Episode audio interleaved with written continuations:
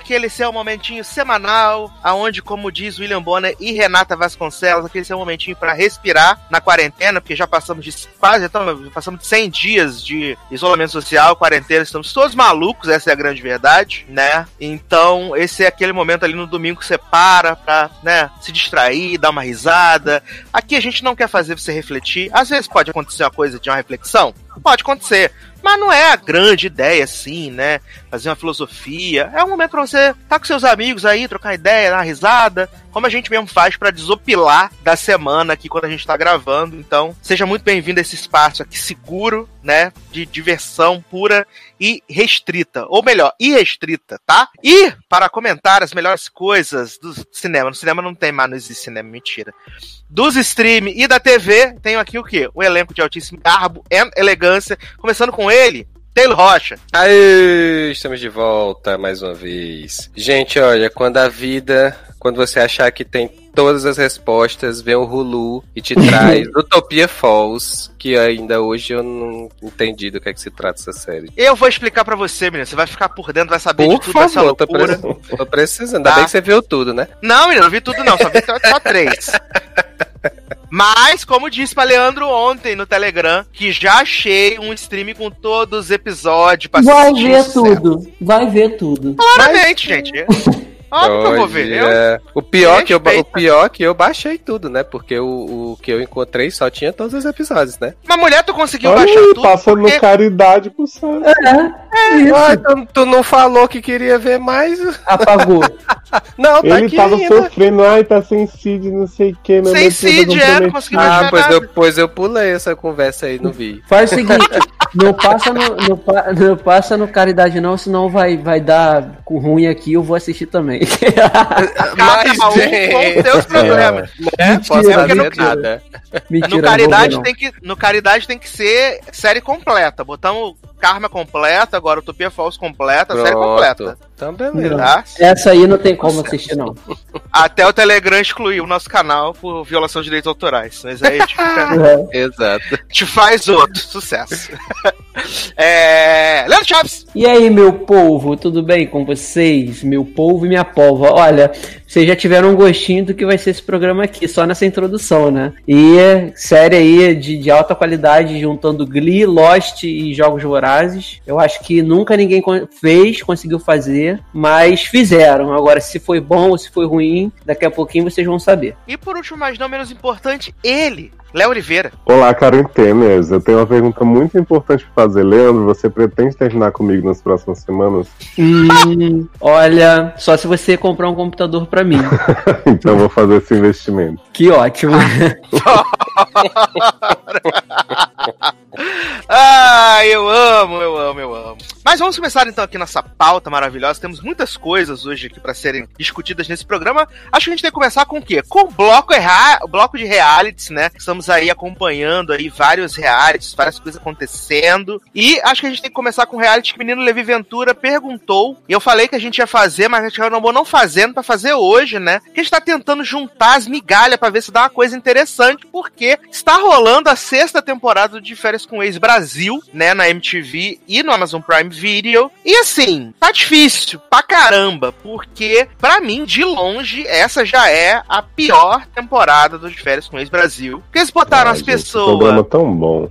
Botaram as pessoas ruins, botaram as pessoas ruins, e o pior, as pessoas que. As pessoas não rendem. Porque se ainda rendesse um barraco, se rendesse umas pegação, as suruba, igual tinha lá na, na na quarta edição, na quinta Mas edição. Mas tudo isso, jovem, só não tem a menor graça. Mulher, a pessoa nem se pega nessa não, casa. Claro que fica se só, pega, fica gente. só todo mundo assim, ai, jovem, só o quê? Baby e Mina, depois de 55 anos, uhum. né, novinho e a menina lá que se pegaram, mas fora isso fica todo mundo, ai, ah, te respeito muito, Ah, você ainda a- gosta do seu gays- ex? E as gays que se pegaram lá no lago, né? Ah, é, mas, mas começando assim.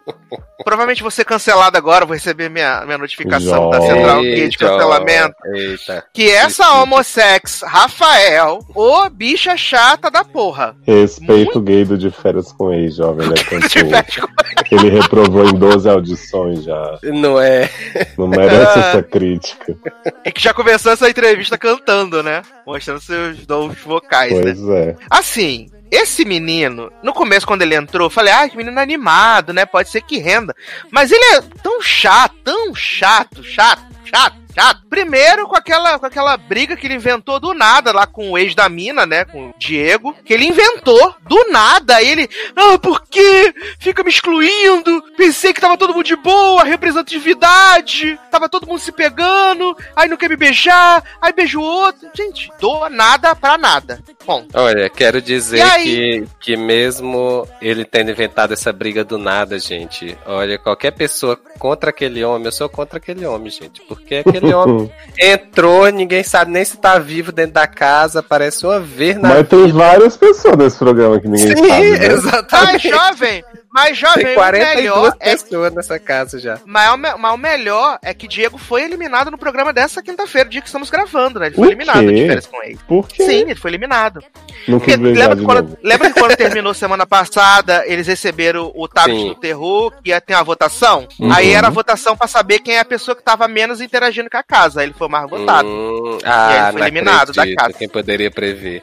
Foi, eliminado, eliminado. Hum. E aí, voltando pra, pra gay do de férias com o ex, quando a gente superou esse rolê, né, igual a Marília Mendonça, né, supera, superou esse rolê do, lá da, da briga por nada, aí entrou o menino lá, Jarles, que aliás, mó balão do de férias com o ex, que ele entrou como ex de Bárbara, sendo que ele é só amigo de Bárbara, Deu nada mais do que na se pegar. exatamente. É, e aí venderam ele como ex. Tá bom, dona MTV, vou Mas- aceitar. vou aceitar. Mas isso aconteceu com a, com a ex também, que chegou por último, né? Que ela, tipo, ela era ex do. do Baby. E ela tinha, acho que tinha pego, tinha ficado com o novinho Uhum. e tal. E aí tava todo na, na história de que era ex dele também. Tanto é que aparece lá na legenda que ela.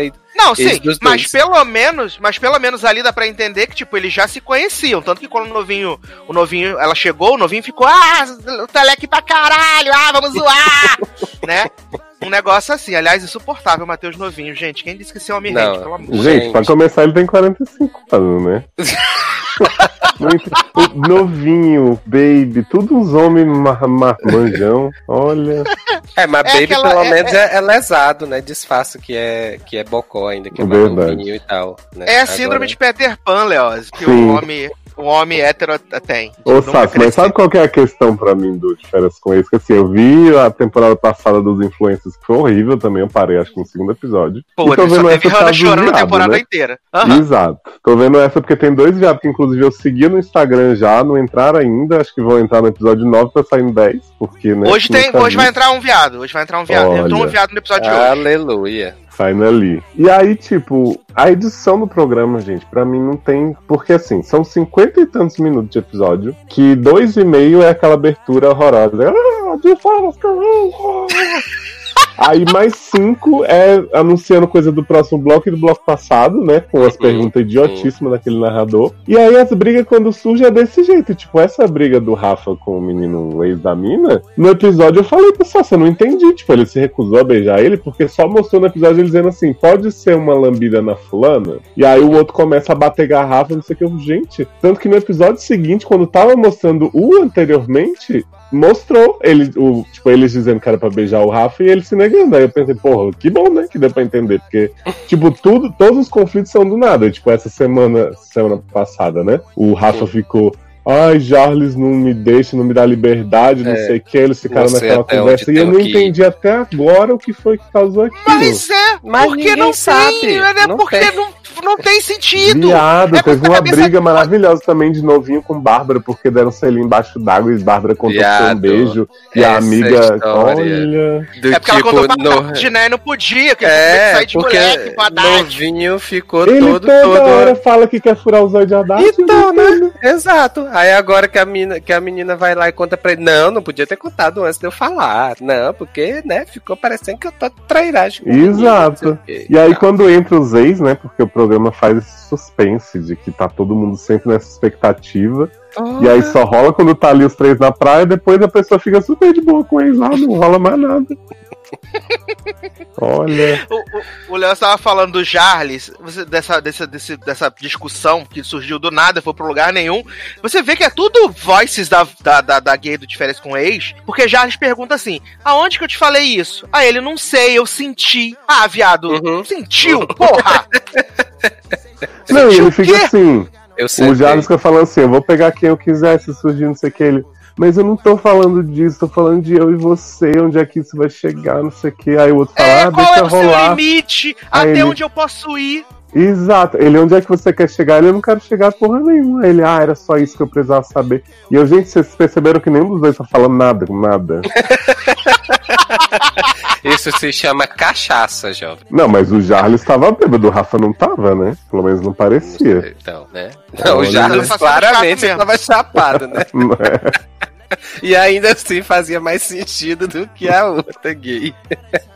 Ai, Exato, gente. gente, eu, eu fico. O que que tá acontecendo? Mas eu tô ansiosíssimo pra ver que eu já vi na promo, né? Da Hum. chamada do próximo, que é esse aí que o Sato tá falando. Que Flávia vai dar umas verdades na cara do ex-abusivo. Falar por isso que eu te larguei. Tô Finalmente, ansioso. né? Né? E ele Finalmente, chorando, ó. Porque o ex-abusivo entrou, né? Aí saiu com a menina Jéssica, que é uma plantinha, né? Uma plantona, na verdade. Jéssica começo e até Maiara, né? Os bichinhos. Sim, Maiara, então. Até Maiara. o Chapadão DJ tá tendo mais destaque que elas agora pegando Scarlett, né? Viado, Maiara, ela é os cornos da, da Hannah ex-BBB, né? O Eu acho ela sim. a cara fala, da menina Maíra do YouTube, do Diva Depressão. Não, do É, Filhos Sagrados. mulher. Que isso, Só ela tem o cabelo rosa. Preconceito aí. Sim, e o rosto cabelo rosa. Você tá falando que o cabelo é gorda, por isso, né? Mas, gente, Não, mas ela, ela, ela, assim, ela não tem muito destaque nenhum. A- essa Jéssica também não. Achei que no começo ela tava tendo várias intriguinhas com Bárbara e com, Era. com Flávia. Achei que ia rolar um, um barraco, né? Uhum. Aí apareceu o ex da Flávia, e aí eles ficaram nadando na piscina, close na bunda, close na, na mala, close na bunda, close na mala, close no cabelo, e nada, né? Voltaram pra casa, aí nada aconteceu. E aí, de repente. A, a MTV fez o grande quarto da verdade. Aí, ó, meu Deus, Ai, mostrou o vídeo de, de Flávia dando pro novinho. Uhum. E aí, aí ele pergunta: Você deu pra ele? oh, meu Deus, como estou ofendida. Entrei pro programa que é justo. A finalidade do programa é que as pessoas deem entre si. E aí, oh meu Deus, você deu pra ele. Como assim? Não. Depois ele vai lá e pergunta pro cara, pro novinho, né? Mas comeu ou não comeu? Né? sim. Fica, comeu Não, mas- comeu, porra? Comeu não Eu- comeu? Eu fiquei morrendo de dó da Flávia nesse episódio, assim, porque você via que ela Nossa. tava muito desestabilizada, bichinho. Mas eu tive que rir na hora que ele tá. Deu ou não deu? Lá, ai, não pergunta assim a ele. Como é que foi que eu pergunte? Você fez amorzinho a ela? Fiz. Ah, e depois o Tablet ainda armou um encontro pra eles dois, né? Sim. Aí eles ficam Sim. lá de amorzinho, ai, não sei o que, neném, você me perdoa, ai, vamos ficar junto pra sempre. Mas eu acho E a mulher- besta isso de ficar criando o date do povo que já foi. Tipo assim, tem que criar os dates dos outros pra criar intriga. Sim, e tem que criar date que vai dar treta, que vai dar ruim, que o bagulho vai esbudegar, a merda vai Mas entrar talvez- no ventilador e sair na cara Talvez dele. eles, eles só eles estejam só arrumando esse date pra quando o cara ficar bêbado, ele fazer treta de novo dentro da É, casa. pode ser, mas porque, tipo, a Flávia não tá pegando ninguém, né? Ela pegou o É, novinho uma exato. vez. E aí, tipo, pra que esse date, gente? Faz um date. Porque eles ficam toda semana tentando criar um super suspense que Mina e Baby vão se separar, criando um date. tipo assim, Mina tá lá beijando um monte de gente na frente de Baby e ele tá. Aliás, eu queria fazer uma observação, né? Não é o apagamento da, da mulher bissexual e Bi. coisa e tal. Hum. Mas Mina entrou no Big, no Big brother. A menina entrou de férias com o ex, com uma mulher que só se relacionava com mulher, que pegava a mulher pra caralho, não sei Sim, quê. falou que não chego perto de homem tão cedo na minha vida e nunca cheguei. Exato. E aí essa mulher garrou nesse homem e ela só fica com esse homem o tempo inteiro. E, a- e, e ela fala assim: ai, se chegar um outro homem, um outro ex, a gente nunca sabe. Ué, Linda, mas tu não era a, a maior chupadora de buceta do universo? Tu não Sim. ficava Não. lá no, no hang do DJ todo dia, toda hora, com Mas essa as pessoa? meninas não, as meninas não estão topando, né, jovem? E eu adorei que, tipo assim, o ex da mina, esse Diego, o nome dele? É verdade, o ex-namorado dela ainda é homem também. Não, e além disso, ele chegou, tipo, no primeiro episódio, né? Lá no, na suíte, Super Cliffhanger. Uhum. E agora, no sexto, eles resolveram botar os dois pra discutir por que ele não respondia as mensagens, não sei o que, esclarecer. é que, gente, você jura que você não esperado. Tudo pra abalar esse casal, né? Porque chega a ex de Baby aí bota a mina no, no quarto Sim. ex pra conversar, né? A ex de Baby que já fala pra mim assim, ah, eu amo ele como ser humano e gostei de você também. Aham, né? Ah, é, a e- a ex-baby é Scarlett, né? Isso. Sim, que tá pegando chapadinho, né? Maravilhoso também. Ele tipo, que homem ridículo. ah, que agora eu comecei o jogo de férias com ele. Ai, meu. Gente, pai. e Eu aquela amo quando briga maravilhosa Nem, que teve desculpa. que. Não, deixa eu falar essa briga só um segundo. Que o novinho ficou puto com a menina porque ela tava querendo que tocasse a música do Chapadinho, que eu nem tinha entendido que a música era dele. Ah, e aí ele ficou assim, vai ficar lambendo as bolas dele agora na minha frente, não sei o que. Ah. Aí a menina ficou puto com razão, e ele assim, ah, você me entendeu errado, eu não quis falar. Que? Você tá louco? Ah, é verdade, na festa que foram algumas pessoas pra piscina, né? Sim. Não, eu só queria dizer que eu amo quando eles falam assim, quando os, os homens falam assim, que eu tô pro game, eu vim pro game. Ah, ah, viado, pelo amor Não, de Deus. é. Todas as, ah, todas as falas do novinho são: vou cair pra cima, vou entrar entrando, vou não sei Uhum. o que, vou pra cima, e eu fico assim, não, só não foi, né? É o grande vem aí, né? E a Haddad que fica assim: ah, porque as meninas me acusam de não saber o que eu quero, mas na verdade quem não sabe são elas, e aí a gente tem que ver o que, que vai acontecer, porque tamo aí, né? Esse, sim, querido, você quer E dizer o aí, quê? Nada acontece Não, feijoada, Cami- né? Camila esfregando na cara dele, né? Desde o momento que ela chegou naquela casa, ela tá esfregando na cara dele. Uhum. E ele finge que nem é com ele. Pois ele, é. ah, O que, que tá, o que que tá inclusive, acontecendo? inclusive, a ex de Haddad também entrou e sumiu, né? Essa menina. Menino chegou, causou maior confusão agora. Quando a menina aparece, eu fico até surpreso que ela tá lá. Só parece de prop, né? Só parece de prop na série. Gente. Acho que é uma grande candidata a objeto cênico do Seriedade Anônima desse ano. Não, e eu adorei também a grande discussão de Haddad e Bárbara, de porque Bárbara falou, não vou parar de ficar com a Haddad porque eu não tô ficando com a Haddad, eu fiquei. E aí a discussão era se ela disse que só ficou uma vez ou se ela disse que ficou. E eu, gente, que diferença faz. né? Nenhuma. Assim, eu odeio Bárbara, mas eu amo a voz e o sotaque dessa mulher. Eu detesto ela como Por que você personagem. gosta dela, gente? Bichinho. Não gosto, acho, a personagem como todos, como, como todos ali que nada acontece Onde lhe convém. Assim, a única personagem que eu tenho algum apego, assim, que eu realmente gosto é a Mina. Eu gosto dela como persona, eu acho ela legal, acho ela divertida, apesar de ser, né, a bissexual do telão, E né? tu, Eu gosto gostou, da do, tu, Flávia gostou, também. tu gostou do plot dela andar sem sutiã? É pra normalizar a questão de mulher andar sem sutiã. Ach- achei relevante pros dias de hoje. Achei Né? uma, uma discussão uma relevante e atual, sabe? Debate importante. Crítica social A gente foda, tá né? falando aí de, a gente tá falando de tantas coisas importantes. Eu acho que o mínimo que a gente podia fazer é falar sobre a questão do topless. Senão, a Anastácia não tinha sido humilhada por Christian Grey lá na, na Peitolândia, como ela fala no dublado. Sim. Mas por falar em naturalizar, eu tava falando com o Sassi esses dias, né? Que assim, como eu não acompanhei nada do programa antes, eu só sei da fama, eu achei muito legal o jeito que eles estão tratando os viados na- no. Sabe? Tipo assim. Porque eu falei pro Sassi, eu tinha certeza que eles iam, tipo, dar uma escondida, não mostrar uns beijos mais assim. E tá lá linguada na cara o tempo inteiro, e o povo tá junto, tem essas brincadeirinhas dos homens beijarem também. Tipo assim, fiquei surpreso, porque é um programa tão.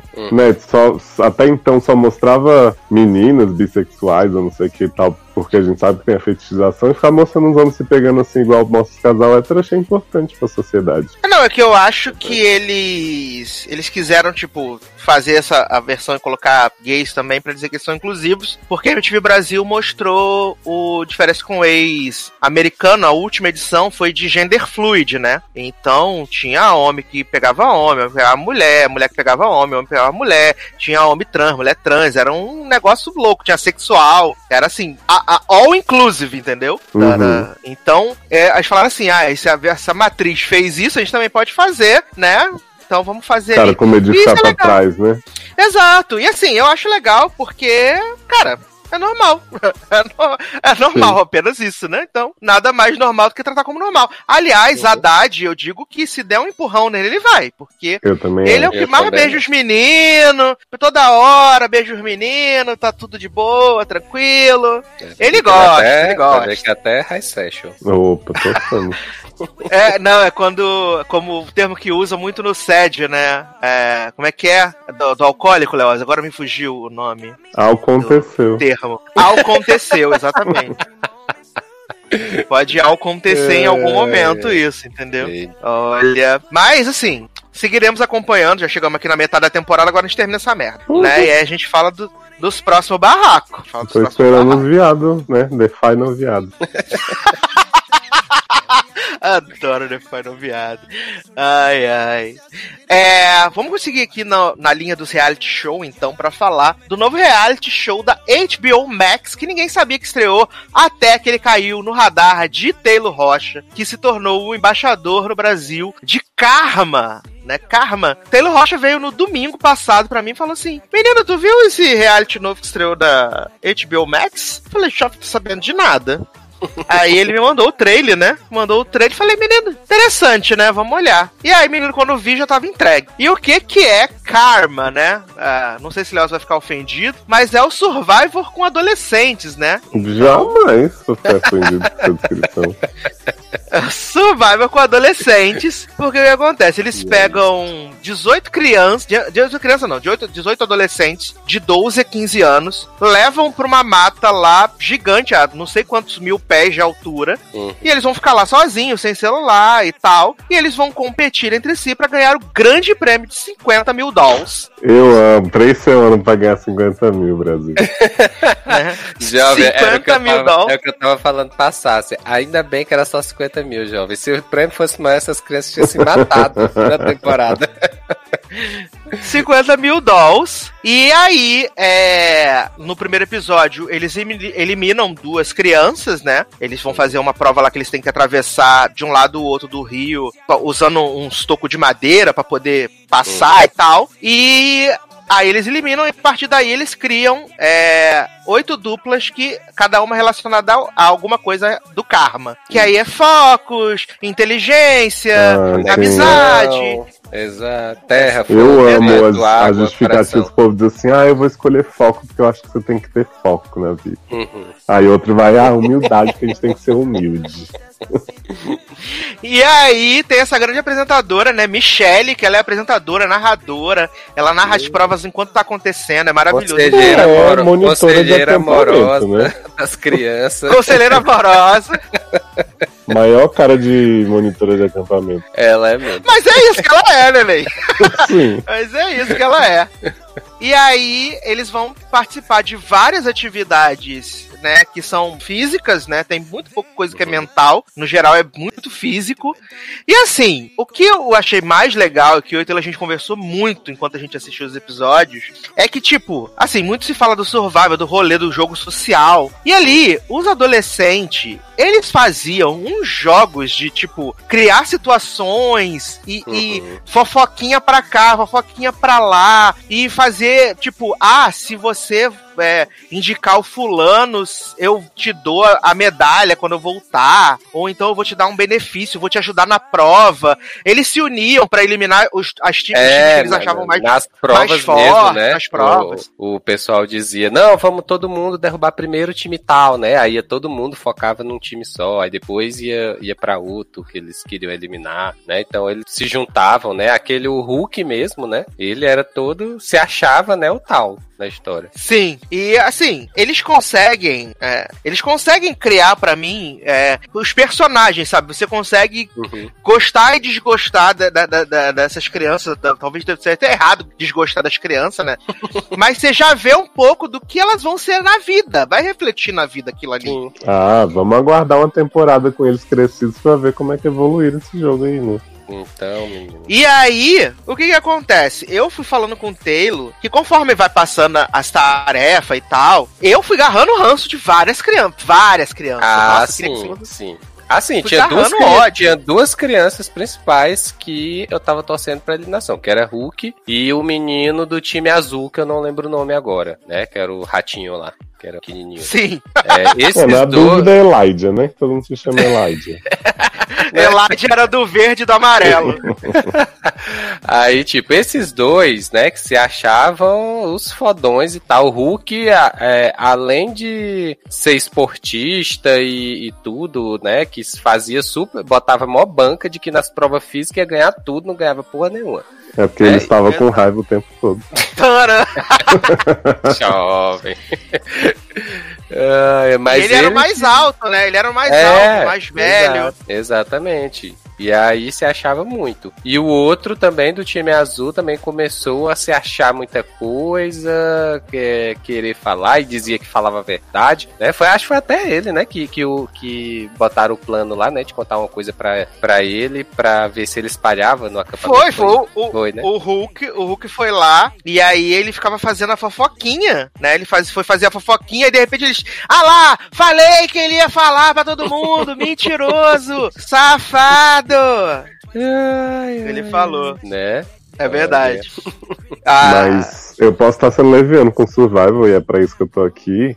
Por um episódio desse reality aí, né? E aí tá certo que o cenário desse reality deve ser perto de um estúdio ali, beleza? Dá pra levar as coisas mais fácil do que pra uma ilha deserta. A estrutura das provas já é milhões de vezes melhor do que as Ah, peças de Lego de viado. Survival, né? Com certeza. Isso foi uma coisa que eu, fa... que eu pensei muito. Que eu, digo, eu assisto Survival, sei lá, poucas temporadas em comparação a todo mundo que assiste há não sei quanto tempo. Mas só as provas dessa temporada, filho, eu já achei ó, um nível Pois é, acima. porque Survival tá reaproveitando prova da primeira temporada Ah, assim até hoje, no- de um jeito, com aquelas Uhum. bolinhas, aquelas puzzles, olha. E assim, uma Lembrei- coisa, uma coisa que tem que falar, gente. Se você assistir um, um, um reality desse com adolescentes, é que você vê quanto você tá velho, viu? Porque essas crianças correm e segura os outros pelo braço e se pendura. E, e aí e eu tava cansado só de assistir aquelas provas, gente. Não, eu falei com o Taylor que tem um episódio que a, a prova, a prova física,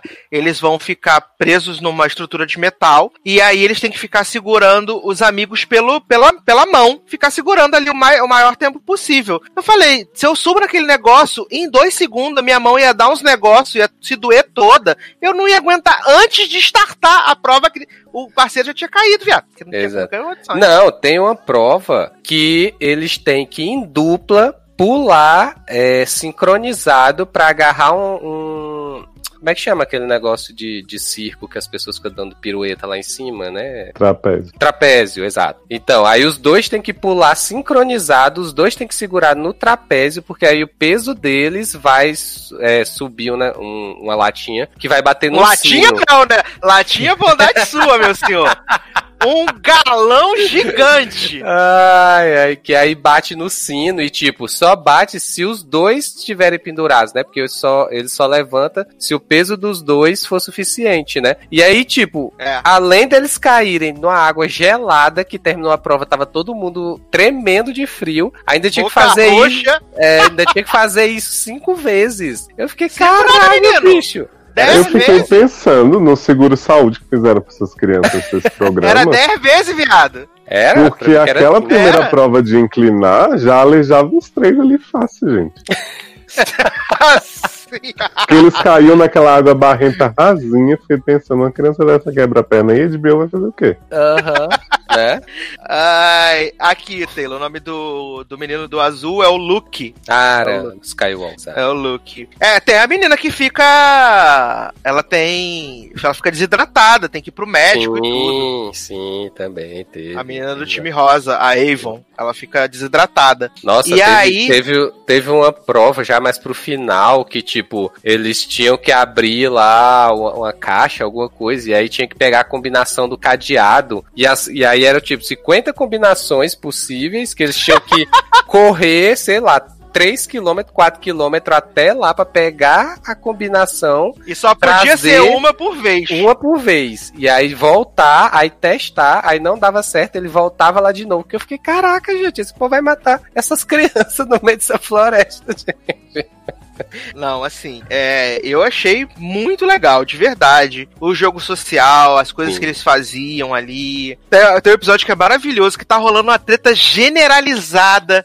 Ah, sim, as crianças. É, foi na, na- na eliminação do time laranja, né? Que, a, que o, o Adrian tinha falado lá mal, e aí a, Sim. amiga dele, a, É. a parceira dele começa a chorar, aí ele ri dela, aí de repente tá todo mundo discutindo, as crianças chorando, Aí a Michelle chega e fala: Gente, o que, que tá acontecendo aqui? Gente, eu saí daqui, tava uma calmaria, tá?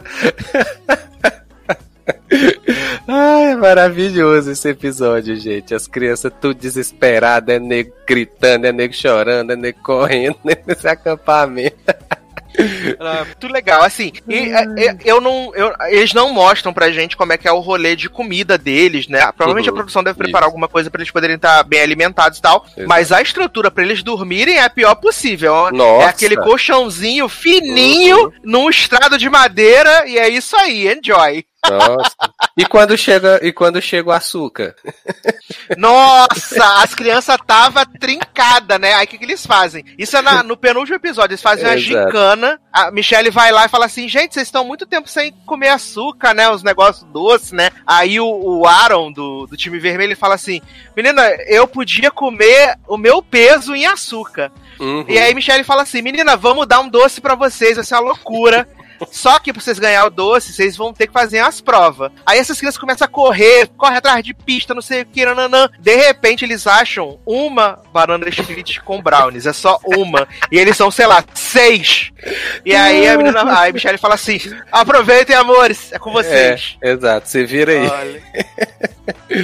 As crianças desesperadas por açúcar, chorando sangue. Uhum. Maravilhoso. E assim, foi legal, porque, tipo, o time que eu tava torcendo foi eliminado na semifinal. O time que tava torcendo, que o time rosa. Eliminado na Uhum. semifinal. E aí chegou na final o time vermelho, que era o time que ia super bem nas provas físicas, eram duas Sim. ou três, Exato. né? Contra o time Purple, né? Contra o roxo, que era o Jack e a Skyla. É. O Jack, ele é eliminado no primeiro episódio, né? Na prim... No Porque primeiro episódio, tem a primeira prova, ele nem entra. Nenhuma, né? Nenhuma, zero. Ele nem Uhum. entra no, no, na, na, na divisão das duplas, né? Só que aí o menino fica com saudade da mamãe e aí eles botam o Jack de volta. E assim, essa dupla roxa, por causa da inabilidade do Jack, porque a Skyla ela é boa do rolê, É, do rolê eu gosto físico. dela. Ela é boa. Eu gosto dela. Ela é boa no rolê físico, ela é boa no. E o Jack, ele é malandro no intelectual. Então eles É. vão manipulando ali, jogando os rolê todo. E eles são arrastados do começo até a final. Eles não ganham absolutamente nada. Sim. E eles chegam na final e eles ganham o reality, porque é a prova onde tem que descobrir a, a, a faz, descobrir o enigma que Não, todos eles bom- descobriram, né? Que era Exato. O Hum. bom é porque era pra descobrir o enigma, ou seja, não era uma prova física, né? Era uma prova mais, mais psicológica, mais mental. E aí a menina lá do, do time vermelho se desespera porque ela disse: o Jack vai descobrir, o Jack vai descobrir, ele já descobriu, ele já sabe a resposta. E a gente tá aqui batendo cabeça, a gente vai perder, a gente vai perder, a gente vai perder. ela fala, eu sou disléxica, eu É. não consigo. Exato. E aí chega lá na hora da prova, o problema não é eles montarem a, a frase lá que eles tinham que montar, né? É porque eles não conseguem desatar o nó do negócio. Exato, exato. Tem vários nós pra aí desatarem. me lembrou, Sácia, um grande reality também, Big Cash Brasil, em que o vencedor foi André Zuil, o primeiro eliminado. Que? Você não lembra?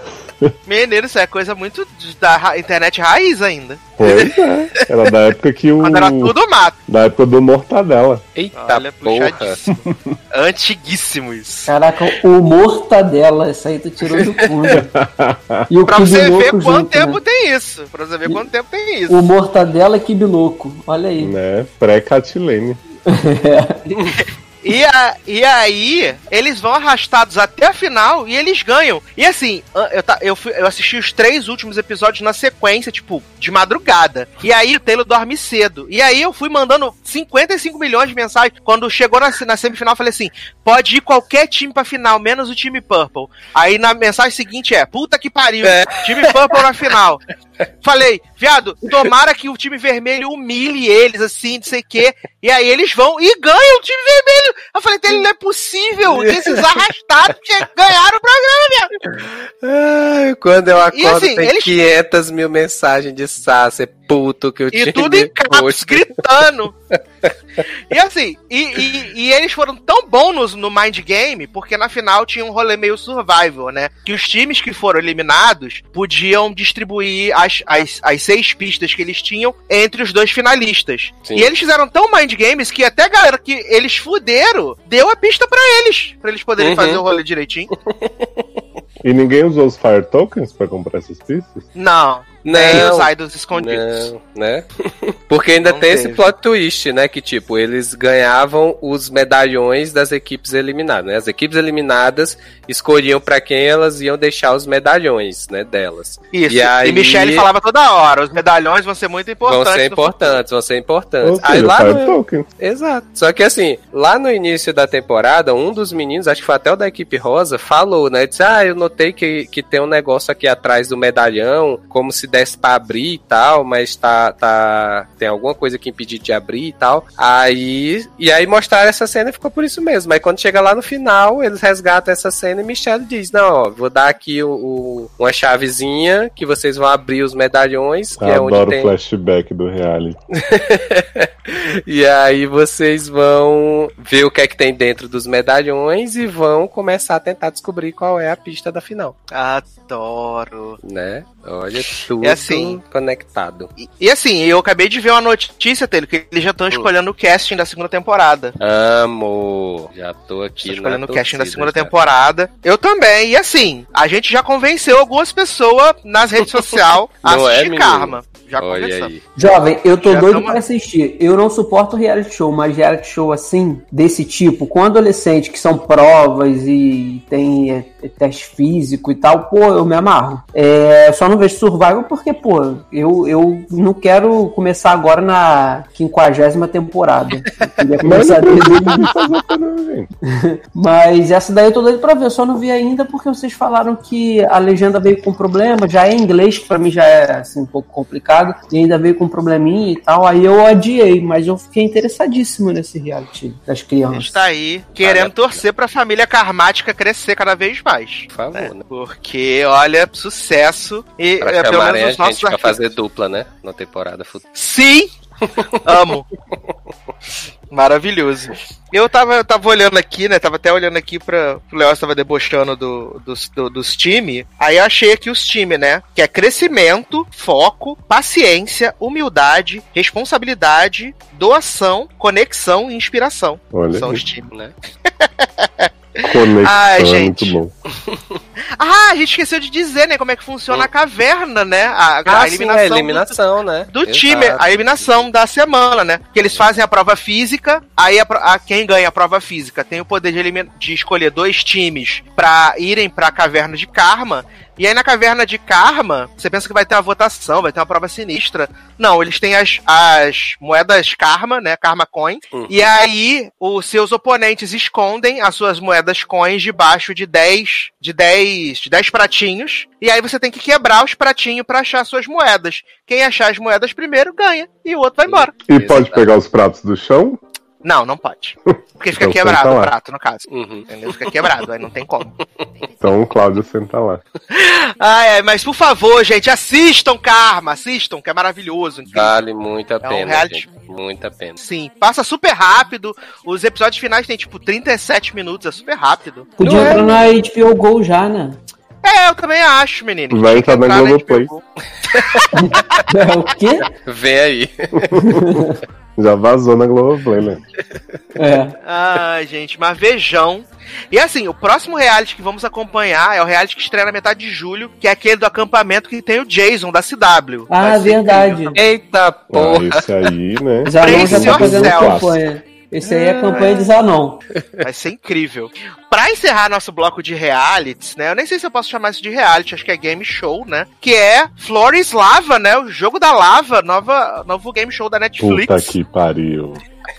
que é a temática muito simples, né, Leózio? Que é. São três times por episódio que tem que atravessar uma sala que está rodeada de lava e chegar até o outro lado da, da, da sala. E aí, Uhum. tipo, cada episódio é um formato. Tipo, o primeiro episódio é o porão, aí depois é sala, depois cozinha, depois quarto. E aí depois é nível 2 de todos esses. Só que, tipo, não é assim. O time, o time de nós quatro que participa do primeiro episódio, aí a gente ganhou, a gente se classificou para uma semifinal. Não. A gente participou dentro do nosso episódio, acabou, tchau. É Seria o, isso. mais, seria o mais lógico a primeira opção, né? Porque aí você E assim, vai, vai é- descobrindo outros cômodos da casa também. final. Exatamente, exatamente. E assim, é tão sem graça, gente. É muito sem graça. A pergunta, graça. a lava não é de verdade não, né? É. É um. Se É você, um, é se um, você olhar qualquer é um imagem dessa lava, dessa água suja nojenta, é um suco tanque, né? É, o suco tangue mesmo. Dissolveram vários, vários. Eles misturaram suco tangue de tangerina, é, maracujá, e laranja. E o bom é que a pessoa a- cai ali, ela afunda ali mesmo, né? Ela desaparece ao- milagrosamente, né? Misteriosamente, ela desaparece. Olha, Ai, é uma bobeira, sem fim, assim, ele gente. esperava Olimpíadas do Faustão e recebeu conceito. E a narração, viado? E a narração? Nossa. Nossa. Olha. Não, porque assim, Leandro, tentando te explicar a dinâmica, nada dinâmica do programa. Eles Ah. têm três, é, três trios, né? Uhum. No primeiro programa é a mãe com os filhos gêmeos, aí tem os trigêmeos topzera e tem outra galera lá. Os pastor. Exato. E aí eles fazem um cenário bem grande, até eu diria, com essa água suja, e as pessoas têm que ficar subindo em caixote e, e vendo mistério de não sei o que, é uma coisa meio escape room. Uhum. Só que não é todo mundo ao mesmo tempo. É Ué. tipo uma dupla de cada vez, aí a dupla fala, oi, sou fulano, blá blá blá. Aí fica rodando a pessoa. Aí vai o povo com a maior calma do mundo, eles ficam lá contando o tempo. E aí você vê pelo tempo do episódio já quem ganhou, porque eles falam assim: ah, fulano caiu na lava, então esse time já não vai. E Uhum. o primeiro foi, mas o tempo foi tal. E aí quando você vê o terceiro, você já sabe que o terceiro não vai ganhar mesmo se ninguém cair, porque o primeiro já foi o tempo, entendeu? Menos. Já entendi. Aí, tipo, não tem dinâmica nenhuma, é uma cena, tipo, um povo se esticando assim, o povo, vem fulano, vem fulano, tipo, a pessoa sem emoção, sabe? E nossa, um programa que eu nunca vi pegar uma ideia de fazer tão mal quanto fizeram isso aí. Você não gostou do- dos três héteros, não, lá, gêmeos. Ai, nossa, torci muito pros três caírem. Eu também.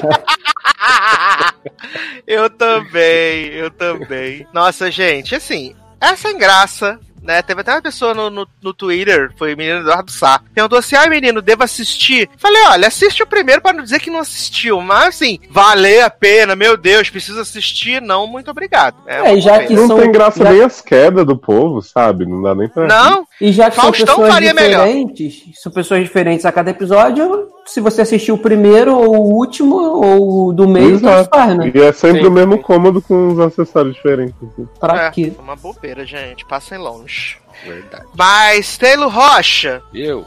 que belíssima canção iremos tocar para passar para o próximo bloco desse podcast incrível. Bom, né, semana passada, né, eu cheguei atrasado e aí eu vi que vocês falaram de Trolls World Tour. E aí eu não Sim. tinha visto esse filme ainda, vi esta semana. E aí eu vou pedir uma música da trilha sonora desse filme, que é The Other Side, né? A música Adoro! da Cisa! Red Hot, que né? Hello, hello. Ai, ai. Tem umas musiquinhas muito boas, gente. Eu já tô aqui, já curti e segui a trilha sonora que eu gostei bastante. É maravilhosa essa trilha, gente. É maravilhosa. Nossa, tem muitas coisas boas. Dá pra ouvir várias vezes. E É, a daquele, porque, daquele- Ah, ia falar que, inclusive, Taylor já com a lembrança de Trolls, ele já evoca uma série que a gente vai falar hoje. sobre a descoberta da música. ai, ai. Então vamos tocar Other Side e a gente já volta. Hey, look, daddy, I'm a rock star. You're preaching to the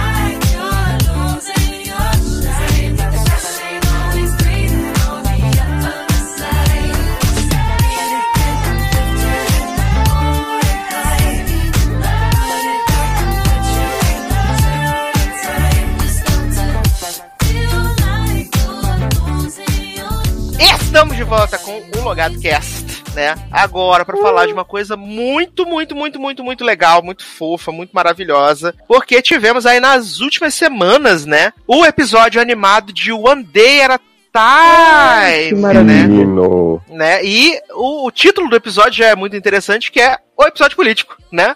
É esse. E eu queria que Leoz contasse pra gente, Leoz, qual é a premissa desse episódio animado, por que tivemos o episódio animado, o Andera Time foi cancelado, acabou, conta pra gente. Bom, tivemos episódio animado porque, né, não sei se as pessoas estão cientes, tá acontecendo um fenômeno no mundo, no Brasil até que não, né, porque tá tudo normal. O Brasil foi Mas- cancelado, esse evento. Exato. É, Mas no resto do mundo as pessoas não estão podendo sair de suas casas, se encontrar e tal. Então, como o Onda Time não tinha filmado a temporada inteira, eles deram uma pausa até onde tudo foi filmado e fizeram esse episódio de animação, porque o Pop TV aposta muito na sua nova queridinha, né? E aí então cada um podia mandar seu áudio. Tem gente criticando o áudio, dizendo que o da Abuela tava ruim, tava do banheiro. Ah, falou tá abafado, gravou no banheiro, ah. não achei não. é, eu achei bem bom todos os Também. áudios. Acho que eles mandaram equipamento, né? Diferente da CBS fez com o Jeff Probst, né? Mandou um papelão pra casa dele. Um áudio horroroso.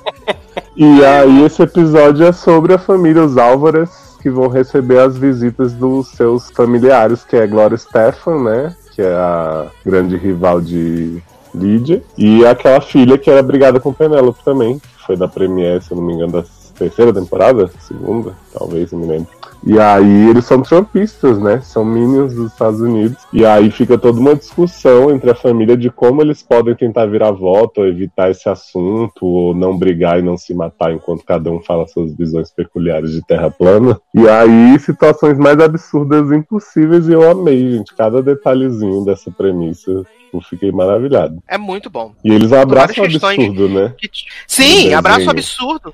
Não, Toda hora tem gente é- é- isso é- explodindo. É maravilhoso.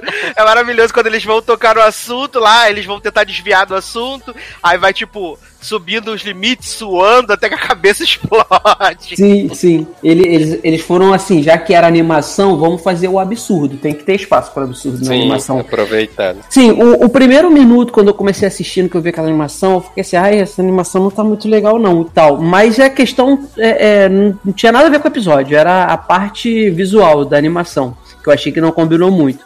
Mas, cara, o episódio ele é tão bom, tão, tão sensacional, tão necessário, com falas ótimas, que você nem percebe e, na verdade, você fica pensando assim: imagine a Justina Machado nesse episódio em live action, atuando o quanto ela atuou na dublagem. Ia ser maravilhoso, maravilhoso. Não, mas eu não sei se eu, se eu não preferia que fosse assim do que ela atuando, não, sabe? Porque eu acho É. que a, a animação acrescentou tanto ao, Uhum. as escolhas O do contexto, episódio né? em si, é que se eles fossem fazer um normal, não sei se ia ter um impacto tão grande quanto foi. Eu acho que pra mim, eu acho que para mim teria, porque tem duas falas ali dela, é, é, porque assim, ela é o foco do episódio novamente, né? Porque ela que ela meio que tá tentando aprender qual a melhor maneira de lidar com a situação e no final ela descobre que não é guerreando, né? Assim. E aí tem duas falas dela, uma sobre o racismo que ela diz que, que as pessoas costumavam tentar esconder o racismo, mas que o presidente atual, no caso Trump, né, tornou isso legal de novo. Cara, tipo, isso é um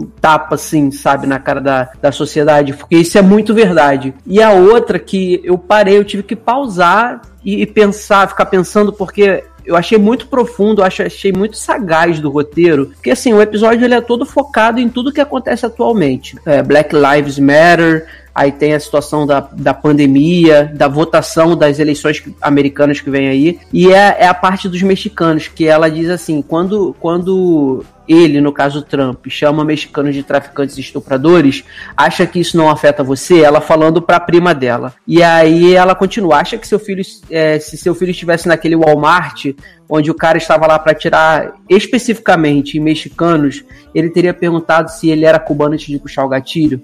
Ele não se importaria, porque o presidente disse que imigrantes são perigosos e não merecem estar aqui. Cara, eu acho que pelo menos duas vezes eu voltei pra ver esse, esse, esse diálogo, porque eu achei que foi assim muito sensacional e que precisava muito disso, porque a, a família deles, ele- eles, é, é, a gente acha às vezes absurdo, pô, caraca, como é que a, a minoria, ou a pessoa que é minoria, faz parte de uma minoria, votou no Bolsonaro ou votou no Trump e tal, e a gente não sabe até que ponto essas pessoas foram influenciadas por fake news ou por papo de, de, de, de outros apoiadores brancos desses presidentes, que não são minorias. E aí ela vem com esse com esse com esses dois diálogos, principalmente do mexicano, e você para pra pensar assim, caraca, é isso que, que, que eu acho que a gente é, é que não, não aconteceu no Brasil. Então, se você usar isso pra falar aqui, as pessoas também são os bolsominions daqui são meio idiotas, eles vão cagar e andar, mesmo se fosse algo que aconteceu no Brasil. Mas é uma fala tão necessária que eu acho que qualquer pessoa que escute, se ela não tiver uma reação de pelo menos ficar calada, aquela pessoa não tem salvação, sabe? É, mas acontece tanta coisa no Brasil tão grave, assim, não tão Sim. grave quanto, mas né, com indígena e Uhum. enfim, tudo que a gente tá vivendo agora. E as reações são muito parecidas com o que a família da, né, da parte É. trampista da Penélope reagiria.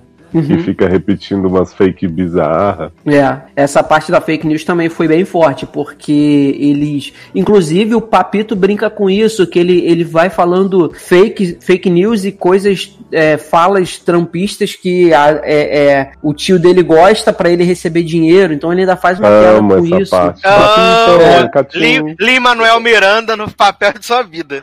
Sim.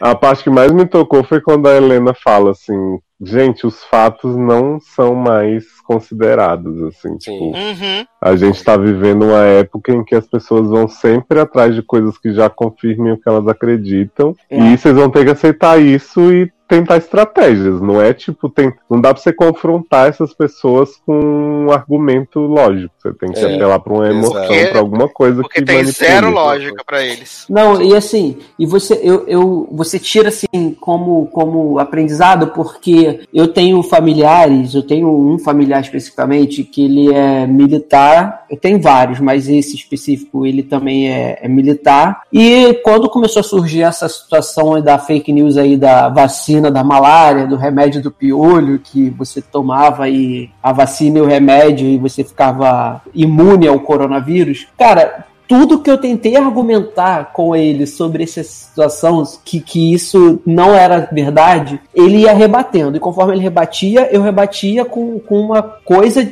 desmentindo aquilo ali. No final das contas, a pessoa que, que não quer aprender ou que tem a cabeça tão dura voltada lá para as coisas que o Trump fala, Bolsonaro, o Bolsobosta fala daqui, o que eles se baseiam numa coisa só. Mas é isso, é assim mesmo. Eu tomei e tô, e tô e tô imune. E, e bate Uhum. nessa tecla incessantemente, incansavelmente, que você desiste, sabe? Você acaba desistindo. Porque. Não, e é aquela coisa do que o documentário da Terra Plana da Netflix eles tratam, né? Pra pessoas que já estão mais pra lá do que pra cá, é muito sedutora a ideia de eles acharem que existe uma coisa, uma conspiração que só eles sabem a verdade que o resto Sim. do mundo tá tentando. Aham. Então, assim, quanto mais absurdo for o negócio, mais eles vão acreditar. Exatamente, exatamente. É. E, e não, quando não tem desculpa, a, a frase mecânica fica. fi- A frase se torna mecânica. Ah, mas eu tomei a vacina da, da malária e tô imune. Não mas, não, mas eu tomei a vacina da malária e eu tô imune. E é só esse tipo de resposta. E aí você vai fazer o que com esse tipo Sim. de pessoa? É tipo, tô vendo Seattle daqui, como é que a Terra é redonda, né? É, exatamente. Aí você fala, não, cara, não, não, você não tá vendo. Você. Ainda que, que, que Seattle não aparecesse. E a gente vê que naquela imagem aparece. Não, cara, você não tá vendo Seattle. Aquilo ali é uma nuvem que tá. Parece, que parece que é um. Não, mas eu tô vendo Seattle daqui e a Terra é plana. É tipo isso, Pois você é. não tem mais como argumentar. Aí você cansa, sabe? E esse episódio, assim- ele, ele bem, ele mostra isso muito bem, cara. Eu acho que eles são muito felizes também na conversa que a Penélope tem com a prima, que a prima também fala umas coisas, né, de pessoas que votaram no Trump acreditam e por que que elas desgostavam do governo Obama e tal. Eu acho que assim, no Brasil a gente já passou desse ponto de tentar entender pessoas que ainda defendem o Bolsonaro. Tipo, beleza, quem votou e tá repensando agora, a gente ainda pensa em passar um paninho, mas quem ainda tá hoje, tá advogando a favor e contestando o OMS e todas as organizações no mundo inteiro, eu acho que a gente não tem mais como tentar achar esse ponto em comum. Mas a Aham. conversa da Penélope com a prima, eu acho importante, assim, que é honesto o que a prima tá falando, assim, tipo, das prioridades dela, do que, que é mais importante pra ela de ser egoísta, de pensar na família dela, de achar que ela tá sendo beneficiada. E aí a Sim. Penélope devolve um super monólogo, assim, também, né? Até Uhum. fazendo a piadinha de imagina se a gente passar por uma situação que a gente vai ter que ficar em casa vendo nossos, TV nossos séries favoritos e elas vão ter que ser animadas, não sei o quê. E aí, tipo assim, é, é uma. Por mais que a gente não concorde com a prima, a gente entende os dois lados ali. no Sim. momento, né? Então acho que pra eles é bem importante mostrar essa ponte sendo construída. E Leózio, e você vê é, o quão esses roteiristas eles são muito sagazes, porque é muito, não, não vou dizer que é fácil, mas pra gente que tem essa visão diferente de um trampista, de um bolsonarista, de um bolsominion, a gente, a gente é fácil a gente chegar e falar assim, caraca, o roteiro que escreveram pra Penélope foi muito bom, sabe? Foi, foi perfeito e sem falhas. É tudo exatamente aquilo que a gente sabe que é e que a gente prega e que a gente gosta de ouvir e que a gente vai falar é, para uma pessoa assim. Só que o contraponto também, o roteiro também foi sensacional, como você falou aí. A parte da prima dela, por mais que você não apoie, por mais que você seja contra as coisas que, que eles falam, o que eles fazem, você pensa, cara, o roteiro foi tão sagaz de escrever um primor de texto para Justina Machado e ao mesmo tempo para a prima dela que é contra tudo que a gente a gente imagina, que a gente que a gente percebe, que a gente segue e é, fizeram da mesma maneira assim que a gente vive, que a gente passa com as pessoas no nosso dia a dia, sabe? Então o roteiro ele foi muito bem dos dois lados, assim, foi foi um primor de roteiro esse episódio, foi um primor de roteiro. Não, foi muito, muito, muito incrível, de verdade. Acho que. É, é o, o tradicional, né? Entendeu? Precisa desenhar, né? E É, aí eles, né? e aí eles desenharam e explicaram direitinho. E, e eu acho que essa questão que vocês falaram, pra mim, é o principal. Que eles levantam essa questão do, do- do- do- dos fatos, que hoje em dia já não são mais levados em consideração, mas também de mostrar o outro lado. Porque a gente, né? Eu digo isso por mim, né? Acho que a gente chegou a um nível tão alto de saturação, de quando a gente ouve, principalmente o governo Bolsonaro aqui, a gente tá num nível tão alto de saturação, quando a gente vê uma pessoa que tem esse diálogo que é contrário ao que a gente acredita, tipo, a gente não quer nem perder tempo discutindo. A gente já quer mandar a merda logo, não quer mais papo, e é isso aí. E, e foi importante com que, que eles abrissem esse espaço pra gente também poder ouvir o que eles têm a dizer. Estão errados? Provavelmente. Mas é interessante a gente poder ouvir Sim. os dois lados, sabe? Concordo. Exato. Não, e aí você pensa que, tipo, a série já tinha final. Ela podia ter finalizado a temporada sem esse episódio, porque esse episódio, assim, ele não é uma sequência da temporada, né? Ele é um episódio à Uhum. parte, né? Então, assim, a série não precisava fazer isso. Ela podia muito bem ter terminado a temporada lá com os seis episódios que rolaram e tinha fechado, né? E aí eles voltam pra fazer em animação um episódio político, né? Pra colocar todo esse contexto, toda essa, essa conversa, esse roteiro, né? Na série pra deixar bem claro o posicionamento da série, né? Que pra quem já assiste o tempo ah, desde o início, né? Já sabe o posicionamento da série, mas tipo pra deixar mais claro ainda, né? E fazer as pessoas levarem, repensarem essa questão de não discutir, né? Com bolsominions, trampistas, whatever, é, de repensar essa posição, né? De tipo talvez você tenha realmente que tentar convencer o outro Uhum. lado. Exatamente. É, eu confesso que não, não me vejo nessa situação tendo nenhuma paciência como os personagens foram criando, não, cara. Aham. Eu tenho bastante sorte da minha família, né, mais distante não tá aqui, da minha família imediata não ter esse posicionamento. Eu fico pensando se eu fosse ter que conviver, passar tipo um fim de semana, como eu acho que vai ser o caso deles, com as pessoas falando isso e eu ter que ser fofinho e empático, não ia rolar. É. É, não, que a gente tá puto pra caralho. É. Não, é, eu, eu, eu cheguei num ponto, eu sei que eu preciso levar isso adiante. Eu tenho que realmente fazer como a Penelope fez, sabe? Chegar e apresentar fatos e discutir. Só que eu cheguei num ponto de saturação com algumas pessoas é, da família que não dá mais. O Eduardo ele acaba sendo meu escape, porque às vezes eu tô, a gente tá numa roda de família comendo alguma coisa é, ou jogando um papo fora e tal. É, aqui, gente, pra deixar claro, assim, ninguém vai pra cá, a gente não sai da nossa casa pra ir pra casa de outro longe, não, é porque a gente é um terreno de família, então a gente entrou em quarentena juntos. Então, é, é, entramos. Então, assim, tem- às vezes está numa roda dessa que tem um ou outro que joga umas conspirações que vêm da China, sabe? Assim, tipo, ah, a China que largou o vírus, o, agora a China tá soltando um novo vírus e, tipo, coisas absurdas. Eu, eu não tenho mais força, cara. Eu fico quieto, eu levanto e saio quando fica muito ruim e vou e falo, Eduardo, cara, Tipo, a pessoa tá falando isso, isso, isso aqui agora, cara, sabe? É um absurdo. E, e porque eu sei que se eu chegar e for debater, for combater, vai ser uma coisa que, sabe, pra gente uma hora já deu e pra mim essa hora chegou. Mas esse episódio é importante porque mostra que a gente realmente tem que saber como lidar e como falar. Mas não é uma coisa fácil, né? Não é uma coisa fácil. Ah, eu ignoro, mando tomar no cu logo. E é isso aí, vamos embora. Então, paciência, vocês mas a paciência acharam, acabou. vocês acharam do momento metalinguístico que Glória Stefan tá cantando pra comemorar a vitória de Abuel? Ai, gente, E aí a personagem de Glória Stefan fala, gente, mas eu que pareço com ela.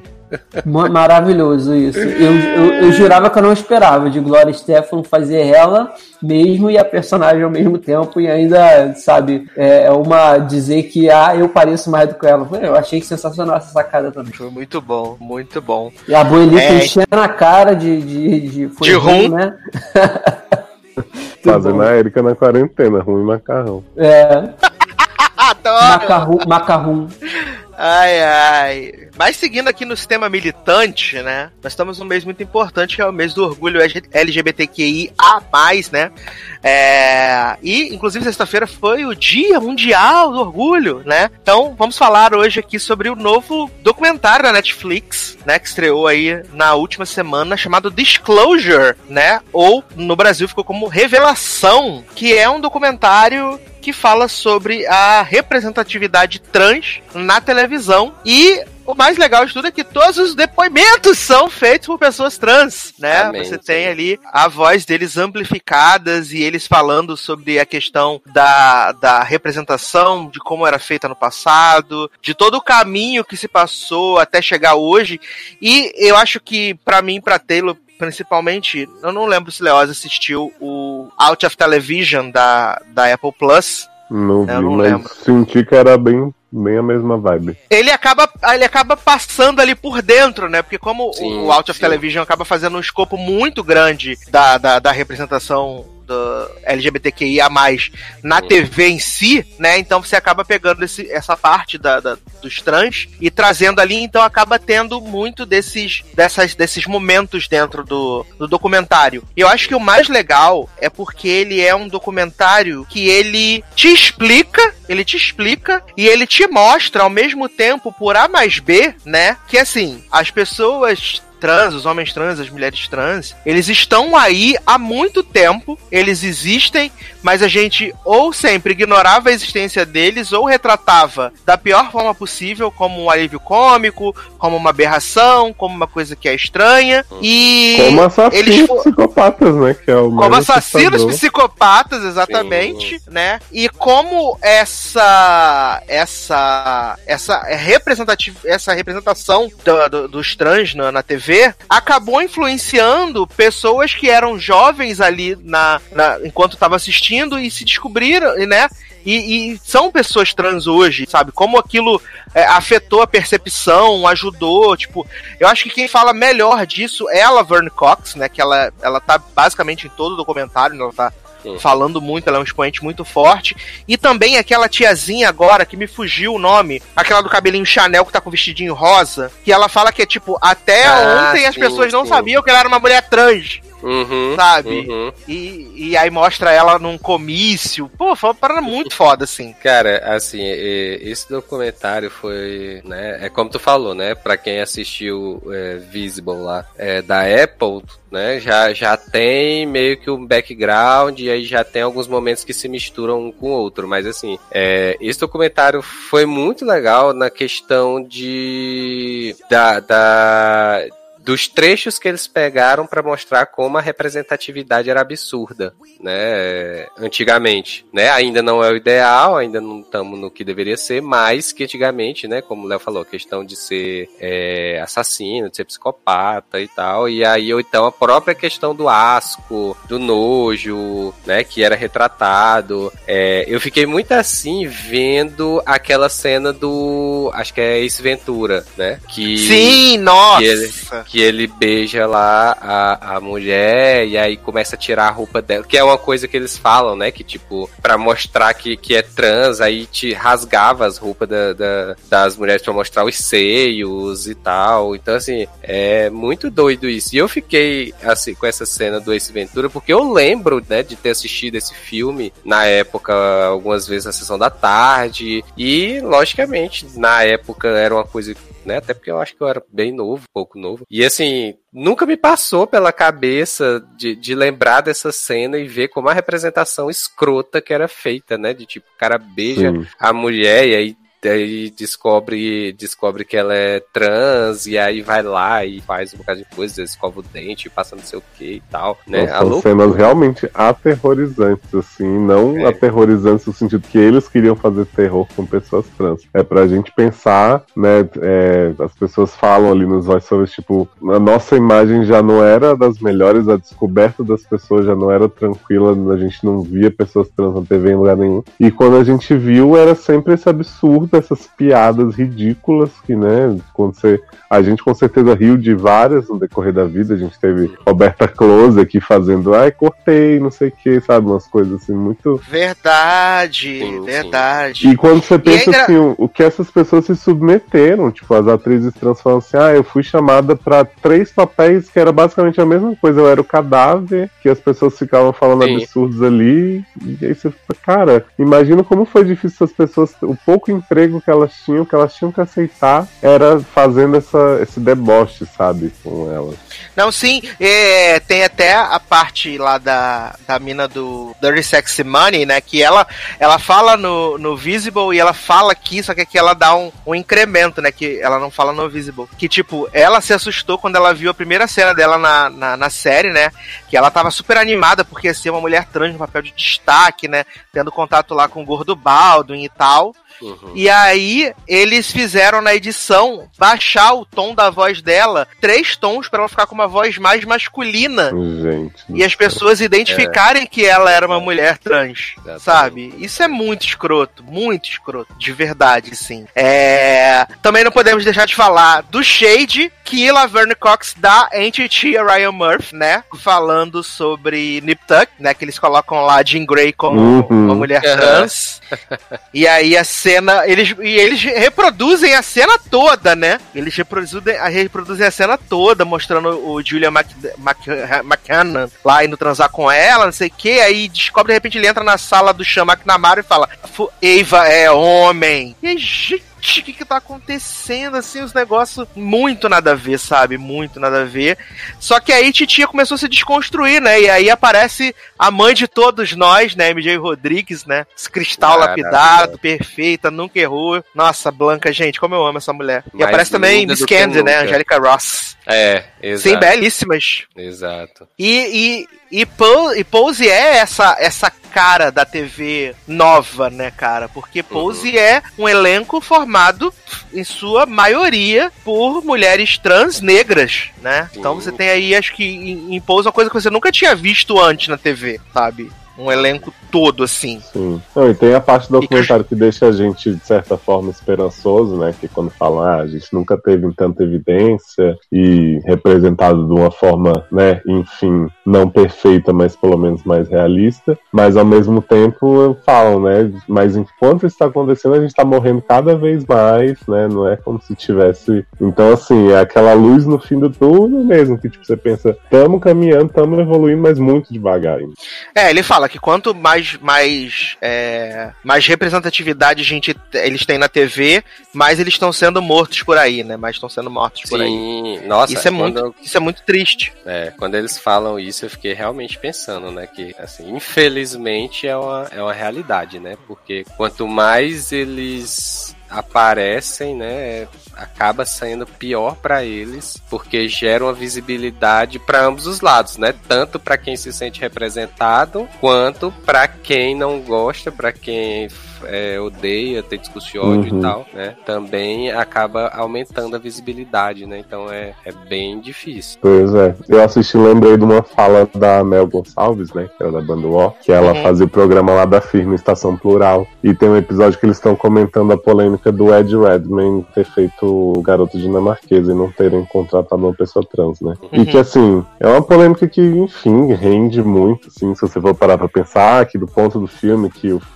que trata da transição, não sei o que, enfim. Mas ela fala o seguinte, que eu acho que foi a primeira fala que me fez pensar mais fundo a esse respeito e, tipo, entender por que é tão importante botar, né, pessoas trans, fazer os personagens trans. Que ela falou assim, é, as pessoas querem se apropriar da nossa história, mas parece que não querem ver a gente. Então, tipo, eu vou explorar isso aqui o máximo, mas vou botar o carinha queridinho de Hollywood pra fazer, sabe? Uhum. Sim.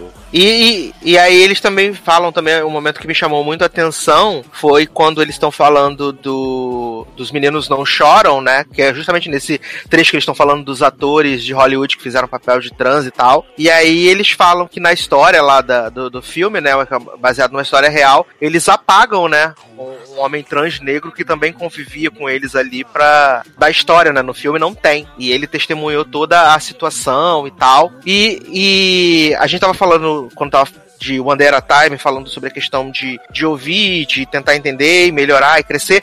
Eu acho que esse documento, esse documentário ele é muito importante porque ele, ele dá esse espaço, é, ele, ele, ele não, não é a ferro e fogo é, de tipo, você vai ser desconstruído e tal. O Leózio tem falado isso algumas vezes já em algumas edições de vários programas sobre como a desconstrução vai sendo feita aos poucos, né? Cada dia a gente vai se desconstruindo, ninguém é 100% desconstruído, a gente tem nossos preconceitos e a gente vai procurando trabalhar e aparar essas coisas. Eu acho que no documentário eles falam também muito sobre essa questão, né? Inclusive sobre o próprio Ryan Murphy. E eles também colocam a Oprah Winfrey, né? E a outra apresentadora do talk show, que agora eu não lembro qual é, e eles botam, tipo, a, a primeira vez que ela entrevistou uma, uma mulher trans, as perguntas que ela fazia, inclusive a Laverne também tava lá, e como, tipo, anos depois ela foi entrevistada e mudou também. E até a própria Oprah, queridinha da América, do universo, que ela ficava perguntando pra menina como é que ela fazia pra esconder a, a- o pênis, umas paradas assim super, super, nossa, muito baixo astral e tal. E aí, tipo, agora, em 2016, 2017, a Oprah fazendo uma entrevista com uma mulher trans, tipo, com outra abordagem, sabe? Uma abordagem completamente diferente. É, essa outra entrevistadora que tu até falou aí, né? Que ela, ela chama primeiro é, uma, uma mulher trans pra entrevistar que eu, não, eu não não lembro, não conheço. E aí a primeira pergunta que ela faz é sobre, sobre como é que ela faz pra esconder o órgão sexual e tal, não sei o quê. Uhum. Né? E aí ela diz, não, eu não, não vim aqui pra falar sobre isso. Gente, É, que curiosidade é essa, Então, né, Tipo, gente? Você fica pensando que a pessoa, se você chama alguém pra entrevistar num programa de TV, Exato, e aí tipo, a eu vou chamar primeira essa pessoa coisa... que tem toda uma história pra ela falar como É. uma fenda.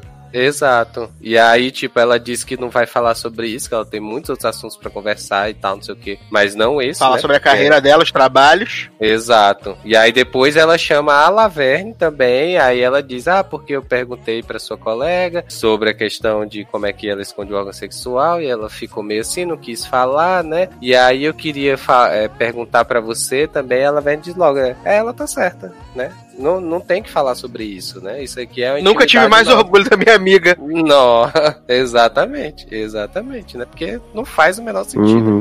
E aí, se chega uma pessoa que responde e diz, ai, por mim tudo bem, eles vão dizer, olha aí como as outras são É, frescas. Não tem exato. problema. Fica fazendo joguinho, né? Mas assim, é. Tem personagens de pessoas bem relevantes no documentário, né? Tem a Laverne, como a gente falou. Tem a Lily Wachowski, né? Uma das irmãs Wachowski, falando, né? Eu pensei que ela fosse até falar mais sobre esse processo da transição dela e tal. E eles levantam mais uma vez também a questão que tem no Visible, que é a Caitlyn Jenner, né? Uhum. A importância que foi a Caitlyn Jenner ter um reality show só com que tinham só mulheres trans e tal, de como apesar da figura controversa que a Caitlyn Jenner é, né, como foi importante ela dar voz para aquelas mulheres trans naquele determinado momento, né? E isso foi bem bem positivo pra causa e bem interessante. Assim, eu gostei muito do documentário, sabe? Achei ele muito muito bem feito, muito bem explicado. Ele te ele te vai te aqui, ó, senta aqui, pega na sua mãozinha e fala assim: "Vamos, vamos, vamos, vamos olhar aqui como é que é isso aqui, tá bom?" E aí ele vai te mostrando passo a passo pra você ser uma pessoa melhor, E é isso. né? Basicamente, Então- isso vale ver umas três vezes, viu, gente? Se não entender, vê de novo. Uhum. Amo, amo. Menino Leozinho, que Opa. belíssima canção iremos tocar para passar para o próximo bloco desse podcast, então. Menino vai escolher uma canção maravilhosa que meu Spotify sugeriu, assim como quem não queria nada. Achei até que pudesse ser antiga, porque não tinha ouvido este som ainda. Mas aparentemente é uma canção novíssima dos Jonas Brothers, homenagem a Nath aí, que se chama Five More Minutes. Então é o sentimento que a gente tem quando acorda sempre, né? Eles traduziram aí no, num som muito bonitinho. Ah, eu amo. Então vamos tocar Jonas Brothers e a gente já volta. Give me five more minutes. Baby, I'm not finished loving you. I don't wanna end it when we're only just beginning. Give me five more minutes. Oh yeah, right now you just look too good to me. Cannot fathom letting you leave. You got important places to be. Just please, not yeah,